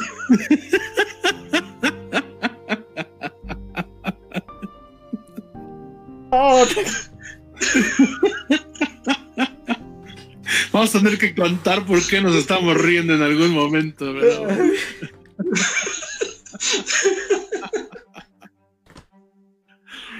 Porque eso fue un cebollazo, pero bueno, en fin pasemos, pasemos a los personajes, ¿no? Porque creo que creo que aquí, creo que aquí marcas un punto que es bien importante, ¿no? Eh, hay una construcción de personajes redonda, ¿no? Me parece que, vemos. Eh, ya habíamos visto a un Batman tridimensional, ¿no? Eh, en su momento con Keaton, en su momento con, con, Christian Bale, en su momento con, con una parte, bueno, creo que al de Zack Snyder eh, le falta un poquito más verlo, ¿no? Para ver por completo toda esa plenitud, ¿no? Eh, pero acá, acá yo veo, déjenme poner una imagen de Batman, ahí está. Yo veo una construcción bastante cool, ¿no? es cierto, no vemos mucho a Bruce Wayne. Pero lo poquito que vemos de él es un Bruce Wayne sumamente um, atormentado, que como menciona Sandy Montiel, a quien le mandamos un saludote, eh, es, un, es un Bruce Wayne que eh, sigue con el dolor a flor de piel, ¿no? Es un Bruce Wayne completamente atormentado y afligido por la pérdida de sus padres, eh, que no la ha superado y que sigue en esa etapa de ira, ¿no? Sigue enojado. ¿no? Es un Bruce Wayne que está colmado por la ira, ¿no? Y eso lo refleja en su Batman, que, es bien interesante porque este es un Batman que da caña de una manera eh, eh, eh, que, yo le comentaba a mi hermana, ¿no? Este es un Batman boxeador, ¿no? Tiene un excelente volado de derecha, ¿no? y que incluso cuando lo vemos pelear, es un Batman que da golpes y se sienten, se sienten brutales, ¿no? Parece un, una patada de caballo, ¿no? Un, chingadazo de Batman, pero cuando le pegan también lo sientes, ¿no? Sientes el madrazo, ¿no? Sientes cuando le meten un escopetazo, ¿no? Realmente te quedas así de ¡ouch! ¿No? Este, en ese sentido creo que es un Batman muy tridimensional, es un Batman que sufre en silencio, eso es algo que eh, he de decirlo muy pocos actores y actrices logran eh, un ejemplo de ello, pues lo podemos ver en el, irlandés de, Scorsese, con el personaje de Anna Paquin, que es la hija del irlandés, que es un personaje que denuncia y sufre en silencio, ¿no? Y aquí, aquí vemos a, este Bruce Wayne, a este Batman, sufrir en silencio, ¿no? Incluso hay, hay una parte, eh, no voy a spoilear, donde, donde Batman está al borde del llanto, pero de alguna u otra manera trata de contenerlo, ¿no? está, está sumamente afligido este Batman y aún así tiene que hacer de tripas corazón porque el destino de Gótica es un poquito más importante, ¿no? Eh, yo, yo sinceramente siento que les está callando la boca a muchos de sus críticos y al mismo tiempo creo que esto va a ser un hito en la carrera de, mi Pattinson, ¿no? Yo ya lo vi este, haciendo de Batman en otras ocho secuelas, no, no es cierto. Por lo menos en una segunda sí. Por lo menos en una segunda sí. Sí, sí, sí. Eh, hay, Hay, un aspecto central que yo creo que, que en todos los personajes está presente y también tiene que ver con el deterioro social ¿no? de, de, de Gótica que es la venganza, ¿no? O sea, no es por nada que el señor venganza se llama señor venganza, este, pero la venganza es algo que cruza a todos los personajes, ¿no? Eh, y tiene que ver con el deterioro, la corrupción social que hay, que puede ser, y aquí es bien interesante, puede cambiar, ¿no? Pues una ciudad de México donde las personas ya están hartas de este modelo de, de vida, si se dan cuenta. Y lo cual nos lleva también a la otra, a otra parte de, también están construidos los personajes que el propio villano tiene también que ver con eso, con esa corrosión social, eh, esa, esa caída de las instituciones que si se dan cuenta ya no brindan eh, nada, ¿no? Están ahí como de adorno. Entonces, este, ahí es donde están casi todos, si se dan cuenta, todos los personajes atados. Eh, sí, bueno, esto que es de la descomposición social me gusta mucho. Fíjate que de los tres, bueno, es que Hoy en día Catwoman ni en los cómics ni en la película en general podemos hablar que sea como villano, sino más bien como antihéroe como tal, es a lo que ha evolucionado el personaje desde hace por lo menos 20 años, ¿no? Eh, primero que nada, eso, ¿no? Este, que, que, las motivaciones de todos, de, los cuatro personajes, o sea, de Batman y de los, de los otros tres personajes, entre comillas, principales, porque bueno, ya bien dijimos, ¿no? Que incluso hasta los secundarios tienen un momento importante, ¿no? Este, está en eso, está en, una sociedad que no les pudo cumplir como tal. Eh, me gusta este Batman imperfecto, me gusta este Batman muy humano que falla, que se enoja. Hay momentos muy creepy, ¿no? Que lo que decía Emanuel, ¿no? Y que incluso en el momento de la película lo dicen, este güey, básicamente es un stalker, ¿no? Ahí está viendo medio creepy el asunto. Y este, pero porque es así, o sea, porque sí está así de enojado, sí está fallando también desde un punto de vista psicológico. O sea, es un hombre que no, no ha sabido este, lidiar con su duelo. Y que también está, incluso si lo queremos ver desde ese punto de vista, también lo podríamos analizar, pero también habla de esta masculinidad, de no, de no poder sanamente expresar un sentimiento, ¿no? Entonces también lo vemos desde un punto de vista de masculinidades, incluso esto de Batman, ¿no? Y luego, por lo de, lo de, este, lo de Catwoman, a mí me encantó el personaje. Digo, uno le guarda mucho estima nostálgico a, este, a Michelle Pfeiffer, pero lo cierto es que yo creo que este debe ser la mejor Catwoman que han desarrollado en el cine. ¿no? Yo creo que debe ser esta. ¿no? Entonces, este, eh, insisto, uno guarda mucho esta imagen de Michelle Pfeiffer, ¿no? de, esta fuerza del personaje, pero aquí eh, por fin entendemos, ¿no? ¿Por qué? Por fin lo entendemos, entendemos incluso no solamente su historia personal, sino también toda la historia, todo todo el ambiente en el que se encuentra, el por qué se encuentra en ese ambiente también, ¿no? Y que además muy interesante de que dicen, no, es que, ay, pero la tenían que hacer este, una, una mujer este, afrodescendiente, o sea, literalmente... Desde, Frank Miller, ¿no? Ya, o sea... Yo no sé por qué, por qué se pelean por eso. Ah, es que la inclusión forzada. No, a Frank Miller. No, no hay inclusión forzada, ni te das cuenta. O sea, no cambia el personaje si se dan cuenta, no cambia. Punto número uno, este, en los 60 ya había una, una, este, Catwoman. Una Catwoman afrodescendiente. ¿Qué tal? Disculpen, se me olvidó el nombre. Y luego está basado en, justamente en el de año 1. O sea, es, es la Catwoman de. Ah, estábamos en, imagen, ¿verdad? Pero bueno. Sí, sí. Es la Catwoman de Frank Miller. La Catwoman de Frank Miller también es así, es, eh, o sea, es que es igualita Zoe Kravitz, ¿no? Entonces, eso es algo que, que, que, insisto, a mí me encantó que por todos lados está justificado en los cómics.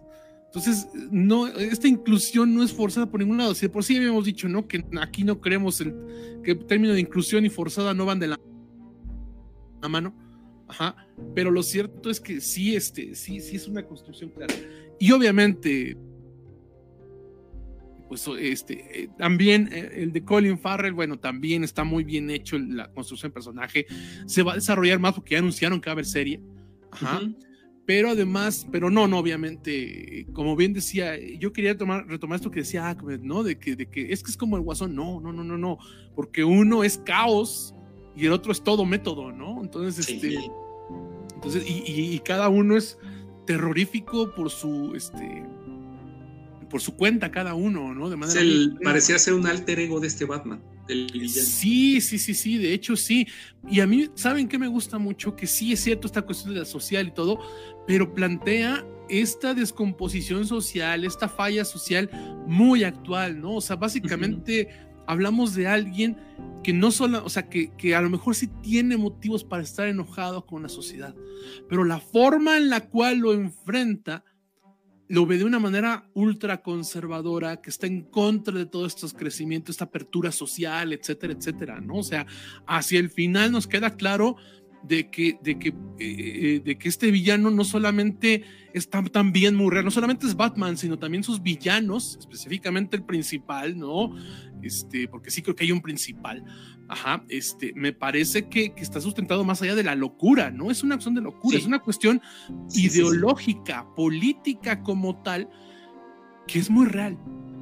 Y que vamos a encontrar que hay grupos con un pensamiento muy similar muy, muy similar, ¿no? y, que, y que a mí eso me, me, gustó porque refleja un nuevo tipo de villano, ¿no? Este villano con el que puedes empatizar porque es una persona inteligente y todo, pero que a fin de cuentas está sustentando en ideologías extremistas, en ideologías fascistas incluso, etcétera, etcétera, más allá de toda esta inteligencia. Entonces, es un personaje muy complejo y, y lo que mencionamos antes de empezar el programa, ¿no? Este, uno, estos productos son tan buenos como sus villanos. Y aquí tenemos uno de los mejores, ¿no? Eso comentaba también por acá este, Sandy Montiel, déjenme regreso, este, bueno, tenemos varios, tenemos varios este, mensajes, yo mejor de corrido los leo, ¿no? Para que no vayamos dejando atrás. Ajá. Este, pero específicamente se refería a Sandia que decía, este, ay, ¿dónde está? Acá que dice el, el principal villano aquí, Ridley, que dice que a diferencia de otras entregas, donde siempre es antagonista, ha sido los pocos que conocen de verdad a Batman, ¿no? Y precisamente que le dan un desarrollo, por fin, ¿no? Por fin le dan un desarrollo. Son pocos los cómics donde The Riddle está más allá de ser un bufón, básicamente, y aquí es un personaje que te da miedo de verdad, que te da cringe de verdad. Es uno de los mejores villanos que yo he visto en una película de superhéroes en mucho tiempo. En mucho tiempo de verdad, ¿no? Adiós, Thanos. Sí, sí, sí. No te queremos volver a ver, Thanos. No. Yo lo gocé como no puedes imaginar. Sí. Fíjate, este, rápido porque tenemos varios comentarios. Aquí dice, bueno, Sandy dice, no sé si es spoiler. No, no es spoiler. Y aquí, por favor, te pido, Emma, que tú nos confirmes, pero también el clip tan cañón que hace con la trilogía de los videojuegos. Eh, sí, sí hay, sí hay un clic, sí hay un clic. Eh, aunque el, digo, algo que creo que empata videojuegos, cómics, series, eh, la película es que em, el acertijo no es un villano propiamente de agarrarse a golpes, ¿no? No es un villano con el que Batman se lía a guamazos, nunca lo ha sido es un villano eh, eh, que, es, que, es, que está a la par de la inteligencia de Batman, ¿no? Incluso es un villano que, que si él quisiese podría atentar en contra de la integridad de Batman, pero sabe que su duelo no es ese, ¿no? Su duelo es un duelo intelectual, es como si se estuvieran echando un ajedrez en, donde las piezas es ciudad gótica, ¿no? Y, creo que Paul Dano entiende bien esa noción del personaje, pero lo lleva más allá. El, acertijo en los cómics, en los videojuegos, no es un, no es un asesino, no es un villano que mate, ¿no? Es, un ladrón, ¿no? Es un eh, criminal eh, dedicado al fraude, al engaño, pero no se caracteriza por ser un asesino. En ese sentido es un villano noble, ¿no? Y por eso creo que eh, se le ha visto como un bufón en numerosas ocasiones. Aquí se vuelve un monstruo. Sí, sí, pero en la mayoría de los cómics pues, no nos lo presentan tan así, ¿no? Eh, y acá no, acá, acá eh, podemos encontrar que este, que este acertijo de Paul Dano está, está basado en, obviamente en el asesino del zodiaco, el referente real, pero también podemos ver que hay reminiscencias al Jigsaw de la saga So, ¿no? Eh, eh, en, la manera tan horrorosa en la cual puede torturar a sus víctimas y en toda esa inteligencia a la hora de, maquinar cómo acabarlas.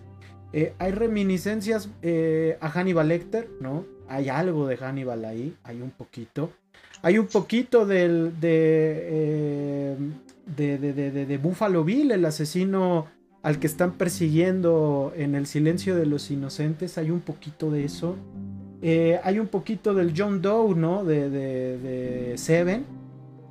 En esta idea de dar un mensaje que eh, eh, parece tener un corte mesiánico, ¿no?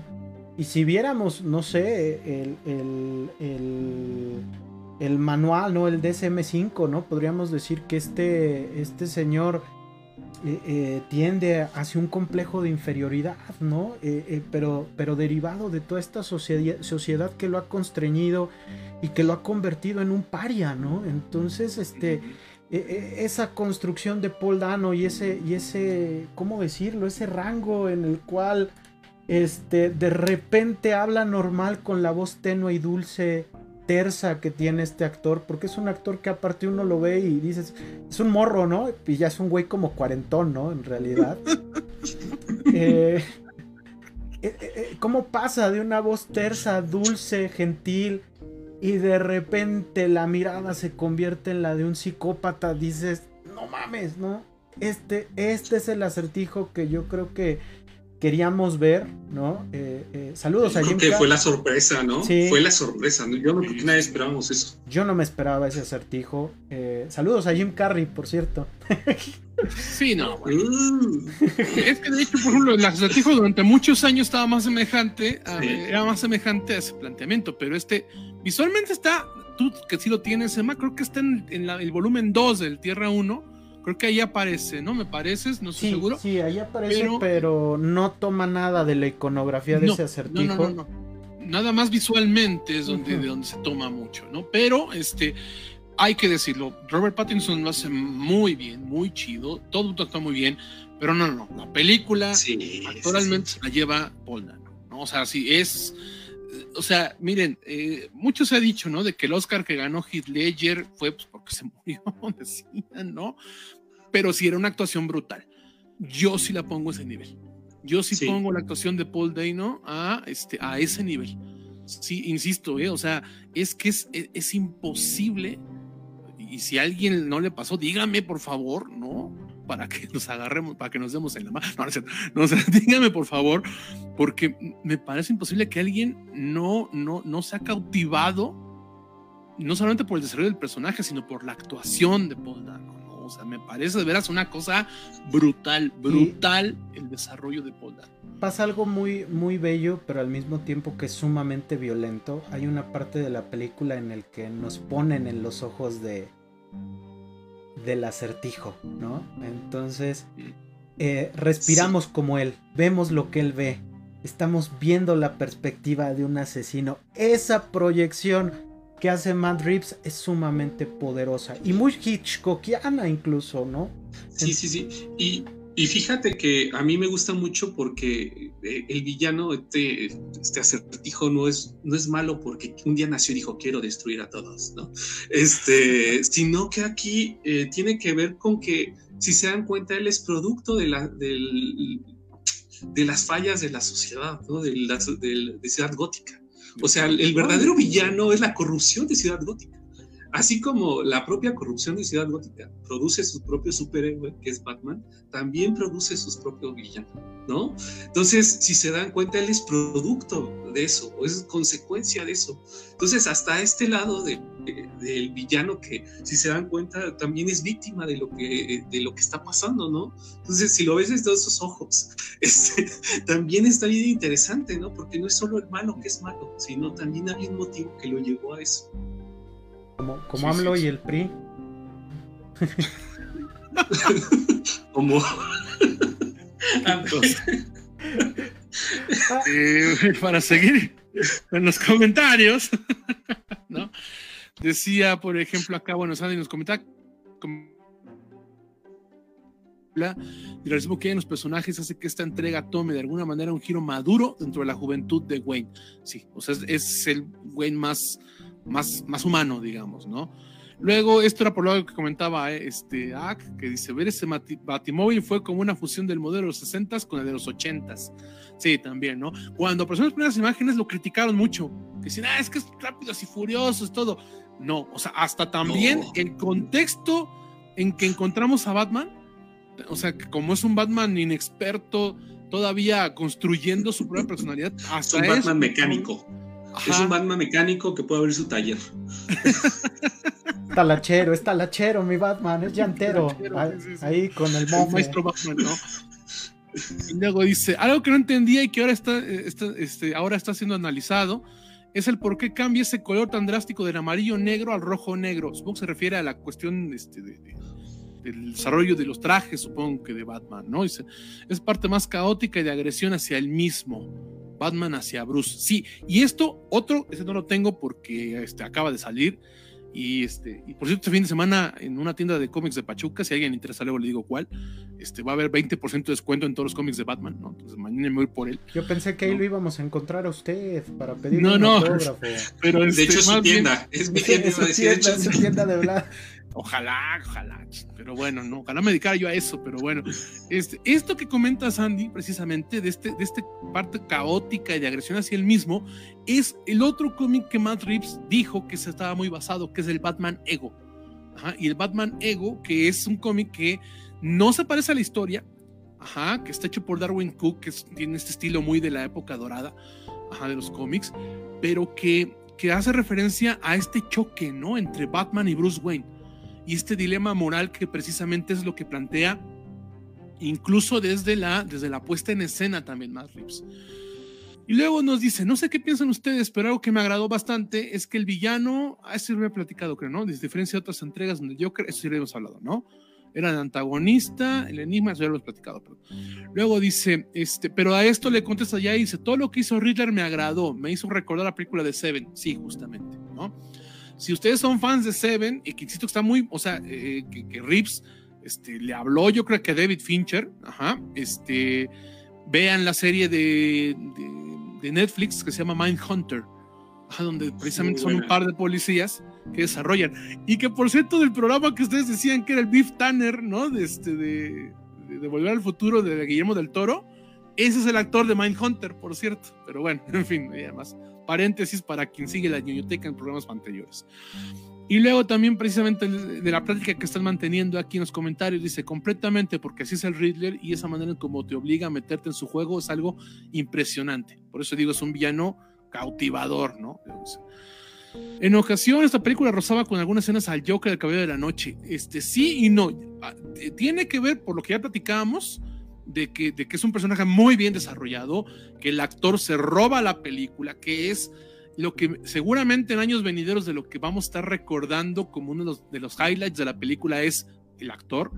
Pero sí hablamos, ¿no? Que aquí que son dos motivaciones y dos personalidades muy atemorizantes, sí. pero distintas, pero distintas como tal, ¿no? También precisamente, este, San también nos comenta, ¿no? Gracias a todas las personas que han estado comentando, muchas gracias, nos encanta que estén participando, ¿no? Síganos, síganos dando aquí sus opiniones, por favor, ¿no? Dice, dice, uy, el narcisismo que muestra y después llega este dolor del abandono y la ira y eh, es lo que perturba, ¿no? Sus cambios de humor, ajá, y, este, y de carácter son impresionantes, sí, sí, o sea el personaje, como decía Emma, ¿no? En distintos momentos de la película, antes, durante, después, bla, bla, bla, bla, bla, muestra un montón de cambios. O sea, es un registro actoral muy grande. Es un crecimiento del personaje, ¿no? Un desarrollo del personaje del propio Batman. Ajá, ajá, sí, sí, sí, sí, ¿no? Dicen, ¿dónde? Este, mm, bueno, para quien esté en Pachuca, en Plaza Rebo, ¿no? Ahí van a estar, ahí van a, va a haber después. Ahí voy a estar, dice Blanc, ahí voy a estar. Y si pues, dicen firmando autógrafos, firmando autógrafos, tomándose Oye, fotos. como el maestro Skinner, ¿no? Gatúbela y... Del hombre gato. Bueno, que si dicen la palabra ñoñoteca, les van a hacer otro descuento. Ah, eso no, no, no, no, Deberían firmar ahí un contrato porque no es la primera vez que recomiendo ir a comprar cómics, ¿no? Pero bueno, este, sí, sí, en Plaza Rebo, en Plaza Rebo lo van a encontrar. Lo van a encontrar, ¿no? Me, van a encontrar a mí porque me voy a dar una vuelta, a ver que me encuentro también. Pero bueno, ok, eso es lo que tenemos hasta ahorita de comentarios y, bueno, eh, justamente, ¿no? Eh, eh, yo creo que hijo, no, es que de verdad eh, está muy fresco, está muy fresco todavía. Yo creo que vamos a necesitar verla varias veces y lo vamos a hacer seguramente. Pero yo creo que vamos a seguir encontrando muchísimas cosas en el desarrollo de personajes. Muchísimo, muchísimo. Eh, eh, no sé ustedes cómo vean esa parte. pues déjame leer un comentario que nos mandaron en Instagram. ah, ya. saludos al increíble Rolmos que siempre está cada semana, ya sea escuchándonos en, en Spotify, porque también estamos en Spotify. Y ah, eh, también luego nos ve acá en los en vivo. Nos dice, como ya pasamos, como ya se pasó de llamar DF o Distrito Federal a Ciudad de México, CDMX, deberíamos pensar seriamente en llamarle Ciudad Gótica GTMX. Hay muchas similitudes.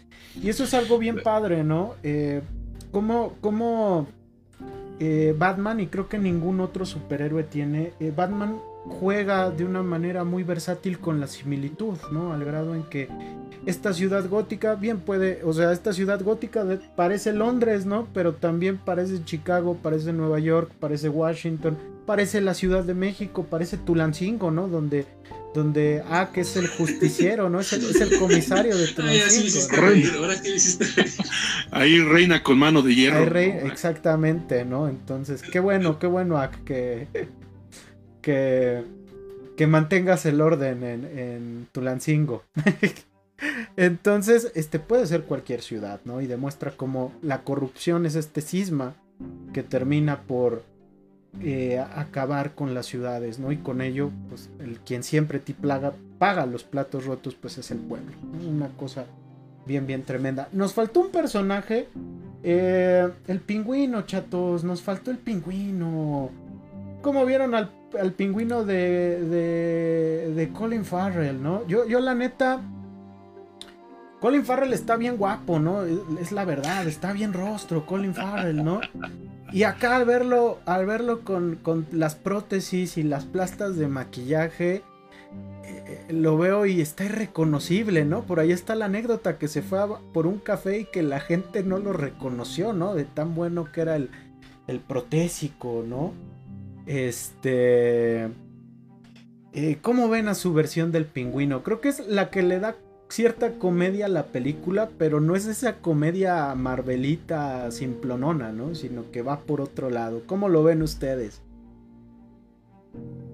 Fíjate que, ahí sí tengo que decirlo, eh, me parece que es una muy buena actuación, es una muy buena caracterización, es un gran trabajo de Colin Farrell, pero sí creo que de entre todo lo, lo bien que lo hacen los demás, sí es el que de los protagonistas se quedó un poco, el, que menos va a brillar, digamos, ¿no? Como tal. Porque además el personaje, eh, digamos que no, eh, insisto, eh, va a poderse desarrollar más después. Sí. como precuela, como secuela, quién sabe, ¿no? Porque no sabemos en la película, no vamos a spoilear qué sucede con el personaje, ¿no?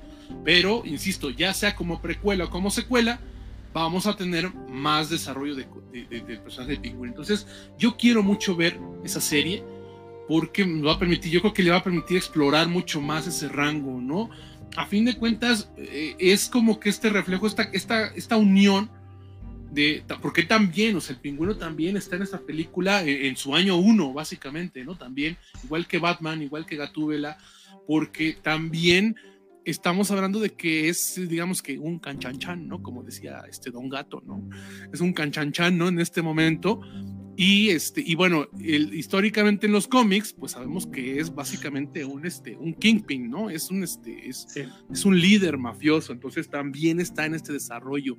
Me gusta cómo plantea, sobre todo esta idiosincrasia del crimen organizado. Justamente en la, en la semana pasada que hablamos del padrino, me parece que aquí esta, este perfil, este, este, este arquetipo del crimen organizado lo plantea muy bien, pero insisto, sí creo que es el que se queda un poquito más corto de todos. Este, pero que insisto que yo creo que cuando veamos este spin-off vamos a poder, este, vamos a poder ver mucho más de eso y que va a ser muy interesante. Ah, mira, está dando charolazo, nomás, este, ah, mira, precisamente para quien nos está escuchando, este, aquí ya este, Emma nos está presumiendo que ya tiene básicamente hasta Matt Reeves en versión McFarlane Toys. McFarlane Toys, entonces está enseñando ahí está el pingüino precisamente, ¿no? Está muy chido, está muy chido. Yo ver si del, el pingüino marinela, ¿no? Entonces, cosa tremenda. ¿Tú cómo lo viste, Ak? ¿Tú cómo viste al pingüino? Fíjate que es interesante porque eh, todos tenemos la referencia del pingüino, mientras no tenemos tan de cerca la referencia del acertijo como está construyendo el personaje. Sí tenemos la referencia del pingüino, ¿no? Yo creo que tampoco eso, eso ayuda, ¿no? Y esperamos demasiado del personaje. Pero aquí eh, yo creo que es, como dice Vlad, es un personaje en construcción que también como Batman también va a tener un desarrollo, o sea, tampoco nacen teniendo el poder, ¿eh? O sea, los mafiosos tampoco de la noche a la mañana tienen el poder. Y entonces aquí vemos ese proceso, si se dan cuenta, de cómo eh, se van generando eh, en la propia gótica, si se dan cuenta, eh, nuevas líneas de poder y de poder controlar los hilos, ¿no? Turbios que están dentro de la ciudad. Y ese es el personaje del Guasón. Tiene una, a mí la escena, una que más me gustó tiene que ver con el batimóvil y también una parte donde él habla bien español, ¿no? Entonces, este, esa parte me dio mucha risa, mucha risa. Entonces, este, esa parte. y me de, de, de, la, de la serie, ¿no? Esa, esa pequeña parte. Entonces, este, a mí me gustó bien el personaje, pero yo, yo esperaría más en la siguiente entrega del mismo. Este, sí, lo hace, lo hace excelente Colin Farrell, ¿eh? Y aparte nos aleja un poco, eh, creo que eh, cuando hablamos del pingüino lo que se nos viene luego, luego a la mente es Danny DeVito, ¿no? Que aparte es su compadre, ¿no?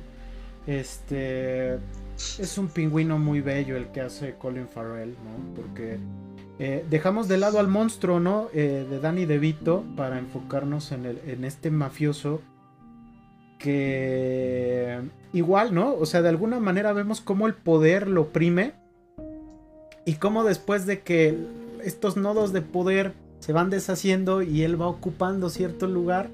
Este, cómo, cómo va agarrando también su propio eje como, como, como Lord Pillo, ¿no? Como, como Rey Pillo, ¿no? De Canchanchan a Rey Pillo, ¿no? Una cosa bien padre. Y la secuencia, este, que bien mencionas que tiene que ver con el Batimóvil. Ya la quisieran los de Rápido y Furioso, ¿eh? La neta. Ya quisieran una secuencia así de emocionante y de trepidante. Pues vamos cerrando, ¿no? ¿Qué les parece este primeras impresiones de Batman? esto nos comenta Sandy Montiel precisamente que dice, digamos que en siguientes entregas se desarrollará este personaje. Insisto, sin spoiler, podría ser secuela, podría ser precuela, quién sabe, pero insisto, ajá, lo que ya está anunciado es que vamos a tener más. Insisto, hacia el presente, hacia el futuro, hacia el pasado, ajá, para no decir qué pasa con el personaje en la película, pero es justamente ya está anunciado que vamos a tener serie del pingüino, justamente como dice, como ya platicamos y como bien dice Sandy, ¿no? Esa intención de seguir con Battinson, porque esa peli siento que se quedó con mucho por mostrar. Sí, sí, o sea, es eso, nos está dejando un nuevo universo, ¿no? Para bien y para mal, que ahorita ya lo platicamos para el cierre. Sí, sí. Este, entonces, el pingüino, nueva serie de James Gunn, ¿no? Entonces, se va a poner Qué cosa. Pero bueno, ya que dices esto, que bueno, obviamente no va a ser de James Gunn, ¿no? Este, pero este. Eh, fíjate que, que, sí es interesante mencionar esto. Eh, yo creo que de, buscando el paralelismo con los anteriores personajes, sin decir de Batman, porque eso, a ver si ahorita cerramos también con eso. Ajá, pero este, pero me refiero, por ejemplo, de, de Gatúbela, ¿no? De, de Riddle, de este, de, de, de Penguin este, bueno, le hice medio spanglish con los nombres, pero bueno, este, pero de los tres villanos, yo creo que el único que, con el que yo me sigo, al menos hasta ahora, quedando con las versiones originales sería con el pingüino. Porque a mí, a pesar de que está más caricaturizado, pero es que me gusta mucho el pingüino de, de, Danny DeVito. ¿no? Entonces, sí, sabe, son, son dos enfoques distintos del mismo personaje. Entonces la versión fantástica de Burton está muy bien hecho ese personaje. Pero en la versión este, realista, obviamente está, o sea, lo hizo muy bien Colin Hay que esperar, ¿no? hay, que, esperar. Pues rápidamente, yo creo que para ir cerrando y que también la banda, la banda que, hoy ha estado muy participativa, muchas gracias. Ustedes saben que ñoñoteca no sería, no es, no es lo que es sin ustedes. Eh, ¿Cuál fue su secuencia favorita? Este, yo, yo les cuento la mía. Al principio, eh, eh, la primera aparición de Batman es brutal, ¿no? Yo, ah, porque aparte tiene una, tiene una referencia a cierta película de Tarantino cuando sale un tipo al que le llaman el oso judío, ¿no? vemos cómo va apareciendo Batman y, yo realmente me quedé así con las manos así en, el asiento, en mis, en mis rodillas, que no mames, ¿no? Sí es Batman. Este, Robert Pattinson sí es Batman, ¿no? O sea, no. Y, no me había pasado algo así desde que vi a Christian Bale, ¿no? Cuando, cuando atrapa a los primeros villanos en ese, en ese muelle, ¿no? Y que de repente los ves desaparecer y que uno le dice, ¿dónde estás? Y aquí, ¿no? Y lo vuela, ¿no? Y también me hizo recordar, hay una, hay una secuencia que tiene que ver con una moto que es, que es verdadera poesía en movimiento. Me hizo recordar, este, por qué me gustaba Nirvana, fíjate. es algo bien interesante, ¿no? Me, recordó por qué me, me gustaba Nirvana ya con la edad ya, ya, ya, chale, ¿no? Pero ya dejen de estar poniendo Smells Like Teen Spirit, ¿no? Este... Que Matt es fan, ¿no? Es, fan, de Nirvana, es fan de Nirvana. Este, incluso se parece a Butch Big, ¿no? Al, productor de, Nirvana, ¿no? Sí, sí, sí, Tiene el mismo look. El bataco de Garbage, ¿no? Igual Ajá, el bataco de Garbage, ¿no? Entonces, esas fueron las que a mí más me gustaron, pero ustedes cuéntenme qué, qué secuencias les latieron más. A mí la del Batimóvil eh, me gustó muchísimo porque, les digo, tengo la referencia de los Batimóviles de antes Y aquí es una persecución bien real, o sea, súper real. Eh, y cuando, cuando salió el Batman dije, órale, ¿no? Yo sí estaba súper emocionado. Y aparte ves que tiene un motor gigante, no es spoiler, este, eh, un motor gigante atrás. Eh, dije, este, este Batimóvil sí está bien, está bien chido, ¿no? Casi como el personaje, el, el, personaje Batman, ¿no? O sea, está muy real.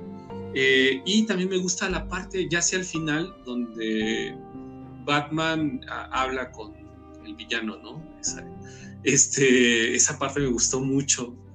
Este, yo creo que esas serían mis favoritas, no sé, Vlad. Eh, fíjate, yo, este, bueno, sí, sí, sí, de ahorita ya, ya estoy este, buscando y siga, al menos de ahorita la que me acuerdo, porque sí, hubo varias, hubo varias. Este, pero mira, por ejemplo, eh, nada más un detalle primero de esto que dices de Nirvana, ¿no? Este, ciertamente, ¿no? El saber utilizar una banda clásica, pero con algo no tan clásico. Ajá, este, pero, y, ciertamente, ¿sabes qué pasa? Que un poco como lo que en algún momento platicabas tú, Emma, de, de, de la Liga de la Justicia con la música de Wonder Woman, ¿no? O sea, está muy chida, llegó un momento en que decías otra vez, y otra vez va secuencia, porque además la música incidental está basada, ¿no? En, este, Nirvana también. Entonces, este, de repente se dice como que, ah, como que sí, sí, hicieron falta otro par de rolitas, pero en general me, me gustaba mucho. Eh, eh, o sea, ya se va a quedar como parte del colectivo, ¿no? Este, tanto en la música incidental como, este, como, como como Nirvana para reconocer esta nueva era de Batman, ¿no? Yo me voy a quedar, no puedo decirla así muy abiertamente porque es parte del clímax, pero una escena que tiene que ver con una bengala, ¿no? Que sí fue cuando a mí se me encueró el chino, básicamente, ¿no? Este, sí, insisto, tiene que ver con una bengala. Y sí fue un momento ah, muy bonito, muy, muy bonito, ¿no? Porque dije, es, o sea, van a salir montón de gente más mamadora que nosotros diciendo, no, es que en esto no se parece, no, es que si vemos lo que planteaba este Nolan, ¿no? Y no, y es que este, y, que en el cómic, en el Batman número 300, no sé qué, no sé, pasa mucha gente. Pero para mí esa escena de la bengala, dije, esto, esto, o sea, todos estos años he vivido enamorado del personaje de Batman por esa escena. Entonces sí, sí, fue como que muy emotiva, muy emotiva para mí. ¿no? Entonces, sí, Este, rápido lo comenta acá en, este, en, los comentarios, también nos dice por aquí, este, bueno, Sandy dice, hoy hablé de más, jaja, no, no, no, no, por favor, nos encanta, nos encanta que estén interactuando, ¿no? Este, porque ya se han dado cuenta que nos podemos quedar horas hablando aquí nosotros, pero lo chido es que, que, ustedes también, ¿no? O sea, que ustedes también participen en la ñoteca. Entonces, al contrario, Sandy, gracias, gracias por favor a todas las personas que han estado participando y que siempre participan, mil gracias, ¿no? Y dice, pero es que llegué muy emocionada y agradezco la participación. No, no, nada, al contrario, gracias a ti por, pues, por estar aquí con, con nosotros compartiendo las impresiones. Digo, Dice, híjole, yo sí digo que la mía será spoiler, así que lo guardaré para después, dice Sandy, ¿no? Y luego por acá también, este, dice Yair, dice, la pelea con francotiradores y la coreografía de los juegos, ¿no? Para no entrar en detalles también, también. Entonces, este, sí, sí, ciertamente es este, no, bueno, tiene muchas escenas memorables, ¿no? Yo creo que, igual que Sandy, yo creo que todos, y todos salimos muy emocionados, ¿no? muy, muy emocionados de verla. Entonces, eh, yo todavía, bueno, Jair comentaba que no, no, no le había convencido la película mucho, ¿eh? O sea, que de hecho eh, dijo, no me gustó, pero no, no he escuchado así comentarios que digan, esto es un asco. Ah". O sea, sí, sí, sí va a haber gente que diga, no me gustó por esto, o esto no, prefiero estas, etcétera. pero. O la banda que, que que está boicoteando lo de DC, ¿no? Por, por, ah, lo de Zack ah. Snyder, que ya cayó en, en un fanatismo que pues ya ni siquiera es saludable, ¿no? A, ver, miren, yo soy uno de los más grandes. Yo les, les, este, les invito a buscar a un fan más grande que yo de Zack Snyder. Yo adoro, adoro, adoro a Zack Snyder. Adoro prácticamente todo su cine ¿no? O sea, yo ahí me pierdo. Ya no es gusto culpable porque no me da culpa. Y aún así, sí creo que el boicotear otros productos no ayuda en nada. Al contrario, miren, cuando se vuelve trending topic Zack Snyder, la mayoría de los comentarios son de gente diciendo, es que, ¿cómo es posible? O sea, gente hablando mal de Zack Snyder. Ajá. Y entonces eh, eh, el llamar a, estos movimientos, que yo quiero pensar que ni siquiera es la mayoría de la gente que somos fans de Zack Snyder, ¿no? Pero el llamar, decir, no, es que no vean Batman, no, es que no compren en preventa, es que no vayan a las salas, es que esto, pues no, no, no va a ayudar, no va a ayudar, al contrario, miren, si, si no, si jamás jamás volvemos a ver estas cosas hermosas, ¿no? O sea, el Snyder verso, lo único que va a hacer es elevar un estatus de culto que va a hacer que todo el mundo las idealice. Y, y, tarde o temprano volveremos a ver algo. Pero si siguen llamando a boicotear y haciendo, nunca es que la gente los tache de fanáticos, de locos, y este, y entonces la gente ya no, este, ya no, o sea, al contrario, va a pensar todo lo bueno que se logró con, el corte de, Snyder de Justice League, o sea, esta, esta revalorización de su trabajo se va a perder entre el odio. Entonces, no lo hagan, no lo hagan, compas, ¿no? Este, insisto, yo soy bien, bien fan de Zack Snyder, no saboten, al contrario, ¿no? Eh, la gente eh, está tachando incluso de manera negativa las películas de DC por no ser de Marvel, ¿no? Entonces, al contrario, ¿no? Si ustedes son fans de DC, yo soy más fan de DC que de Marvel. Este, al contrario, no hay que apoyar este tipo de cosas porque además no son malas. Esto es una joya. Esta película es increíble y no tiene nada que ver con Snyder, bueno, con Zack Snyder, porque con Scott sí, ¿no? Con Scott Snyder sí tiene mucho que ver, pero este, con Zack Snyder no tiene nada que ver y aún así es una joya. Entonces, todo se puede, ¿no? Y la, y la hermosura también de la forma en la cual este, se está llevando el universo extendido de DC es que existen, porque además ellos crearon ese concepto del multiverso, existen realidades paralelas, o sea, está el Joker, ¿no? De Todd Phillips, está Está el extendido que va a ser el de Flash y el de Aquaman, por ejemplo. Eh, va a haber también todo lo que está haciendo en televisión también, ¿no? Todo lo que es el CW. Entonces, dentro de esa baraja, que también está este Batman, ajá, dentro de esa baraja de opciones de multiversos cinematográficos, también puede existir más adelante el Snyderverse. Pero la idea es no alienar a la gente.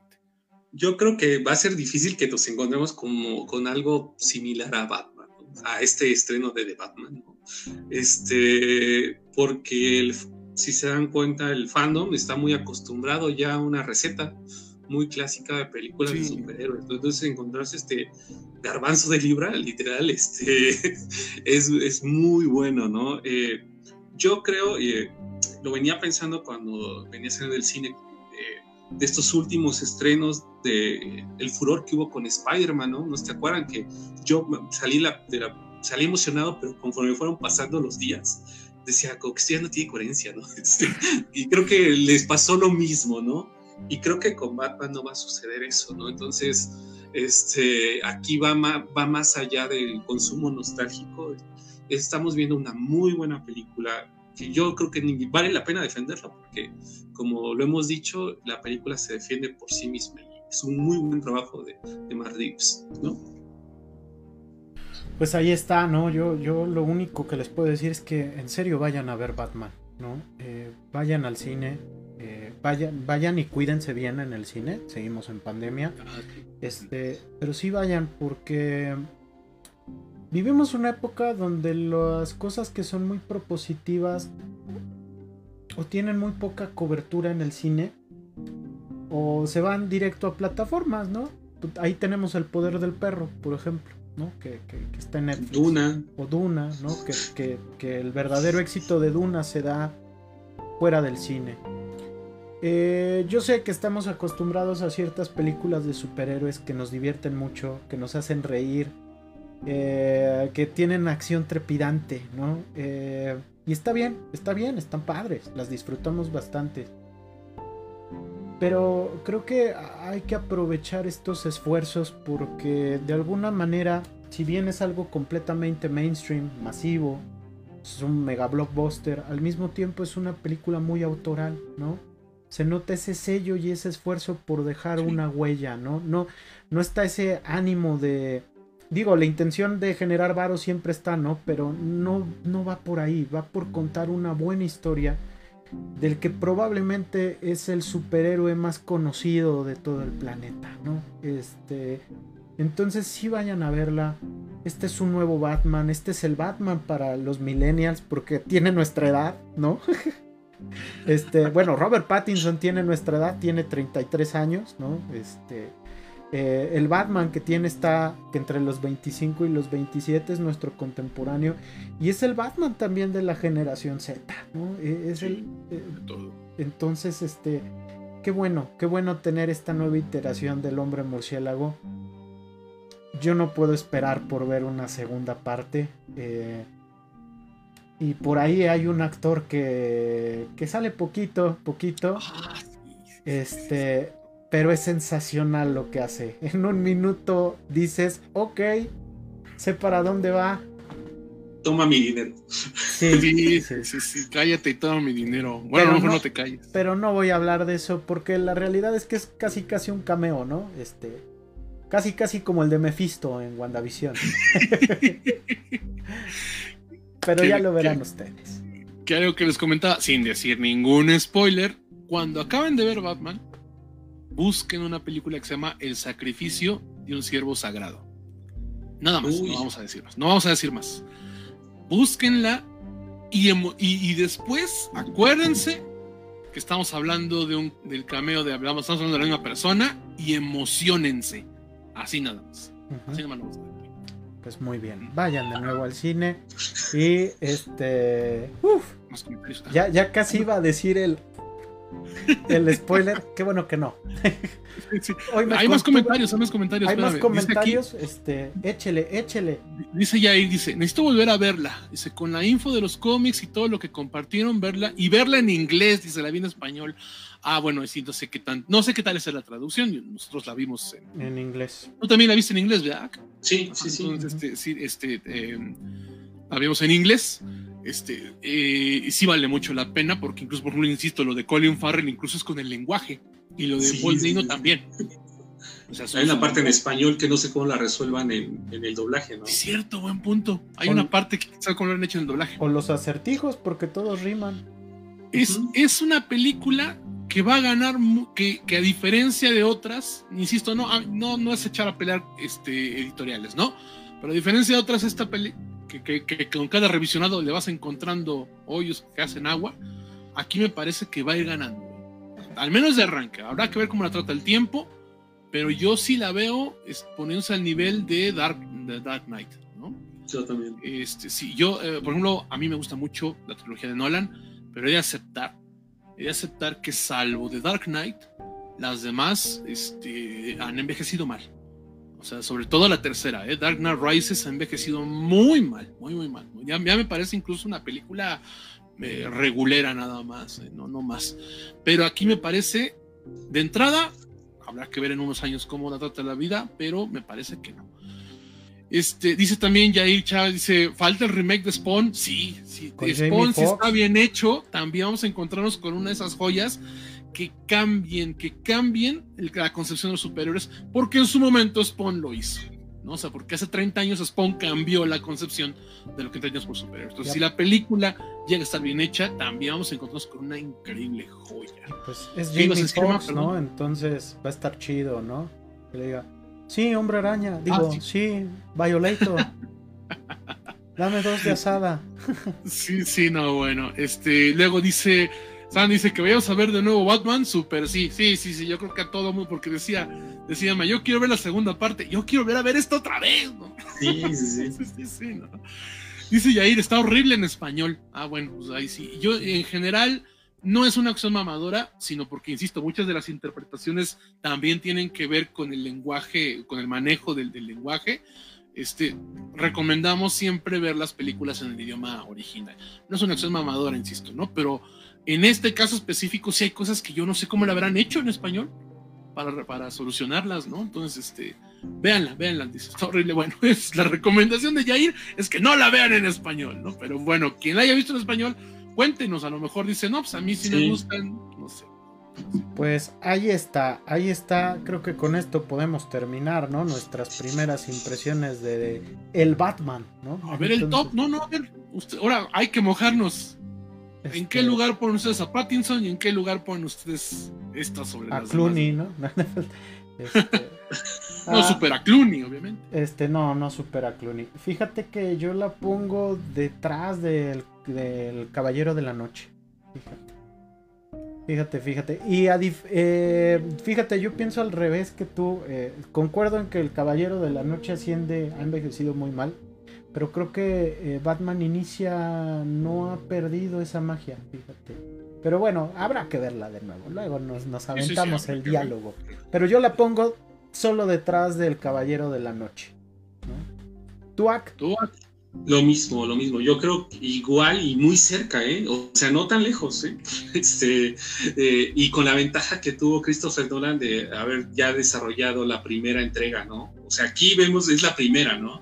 O sea, tendríamos que compararla con Batman Inicia, ¿no? Sería este, la comparación. Y es tan buena que, si se dan cuenta, la estamos comparando con El Caballero de la Noche, ¿no? Entonces, este, y no sé, y no- les, como les decía, no tan lejos, o sea, muy, muy cerca, eh, sobre todo por el villano. Pattinson, yo eh, le doy la, o sea, todavía no le doy todo mi dinero así, pero yo, yo sí lo respeto y me gustaría verlo en una siguiente entrega.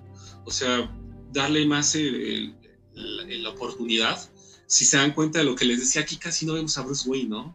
Este, vemos un Bruce Wayne casi emo, muy poco, este, sale, pero es más Batman. Entonces yo creo que me gustaría más ver esa faceta de Bruce Wayne con Alfred, esa relación. De Alfred no hablamos, ¿no? No hablamos. Ujú. sí, sí, sí, ¿no? Este, yo, yo me quedo con Jeremy Irons todavía, pero me gustó mucho la interpretación de Andy Serkis. También está muy cercana a Tierra 1, ¿no? Insisto, yo creo que ese es el cómic a- al que más se parece esta película, o en el más basado es en Tierra 1, ¿no? ¿tú en qué lugar la Este- pones, Blas? Yo, yo no sé, yo, yo estoy también, o sea, en mi top 3 sí está.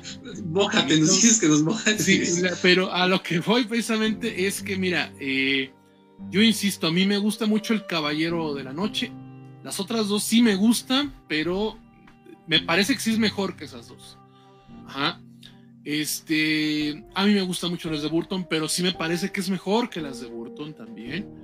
Entonces, este, honestamente, yo la pondría a competir con dos películas. Bueno, El Caballero de la Noche, ¿no? Otra que pues no es tan reconocida, pero es importante porque no es de live action, sino es esta, que es este El Caballero de la Noche regresa, que es la adaptación animada de este de justamente del cómic de Frank Miller. Su baúl, ¿no? Su batibaúl.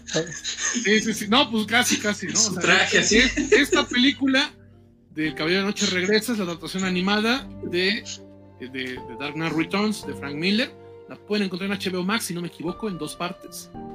Y, y es una de las mejores películas que yo he visto de superhéroes en general, esta. Ajá. Y luego yo, yo sé que va a ser poco popular lo que voy a decir, pero creo, creo que me sigue gustando más esta. Yo de verdad, de verdad, soy un fan acérrimo y la voy a defender siempre, siempre a Batman contra Superman. ¿no? O sea, adoro Batman contra Superman. El corte Pero no es el solo último- de Batman, Es- pero no es es de Batman, Batman. es de es una película de Batman. Batman. Es una Esa, película esa de Batman. película es Superman 2. No es cierto, estamos- no, no, no, es Batman contra Superman no está considerada como el hombre de acero 2. No, no, no, no. O sea, es Batman contra Superman. Entonces, si la, bueno, si quieren meterla, considerarlas en la animada y en, y en Batman contra Superman, probablemente me siguen gustando más. Pero si no las meten, entonces me parece que, que está. Yo quiero ver, voy a ver, voy a ver otra vez el cabello de la, de la noche y tengo que ver otra vez esta. Porque podría ser que sí me haya gustado más que el cabello de la noche. De verdad, me encantó el tono que le dio Matt Reeves. Sí. Ahí está. Pero vean de, vean de qué nivel estamos hablando. Hay gente que dice que el cabello de la noche es la mejor película de superhéroes que se ha hecho. Yo no estoy de acuerdo. Pero hay quien la pone en ese nivel. Y aquí los tres estamos hablando de ponerla a competir a ese grado. ¿no? Para que vean de que saca la- de nuevo, ¿no? Batman contra Sí, Superman. ¿Saben cuál es la mejor para mí? Y vuelve a hacer. Sacar este Batman contra Superman. Te quiero mucho, Zack Snyder. Te quiero mucho.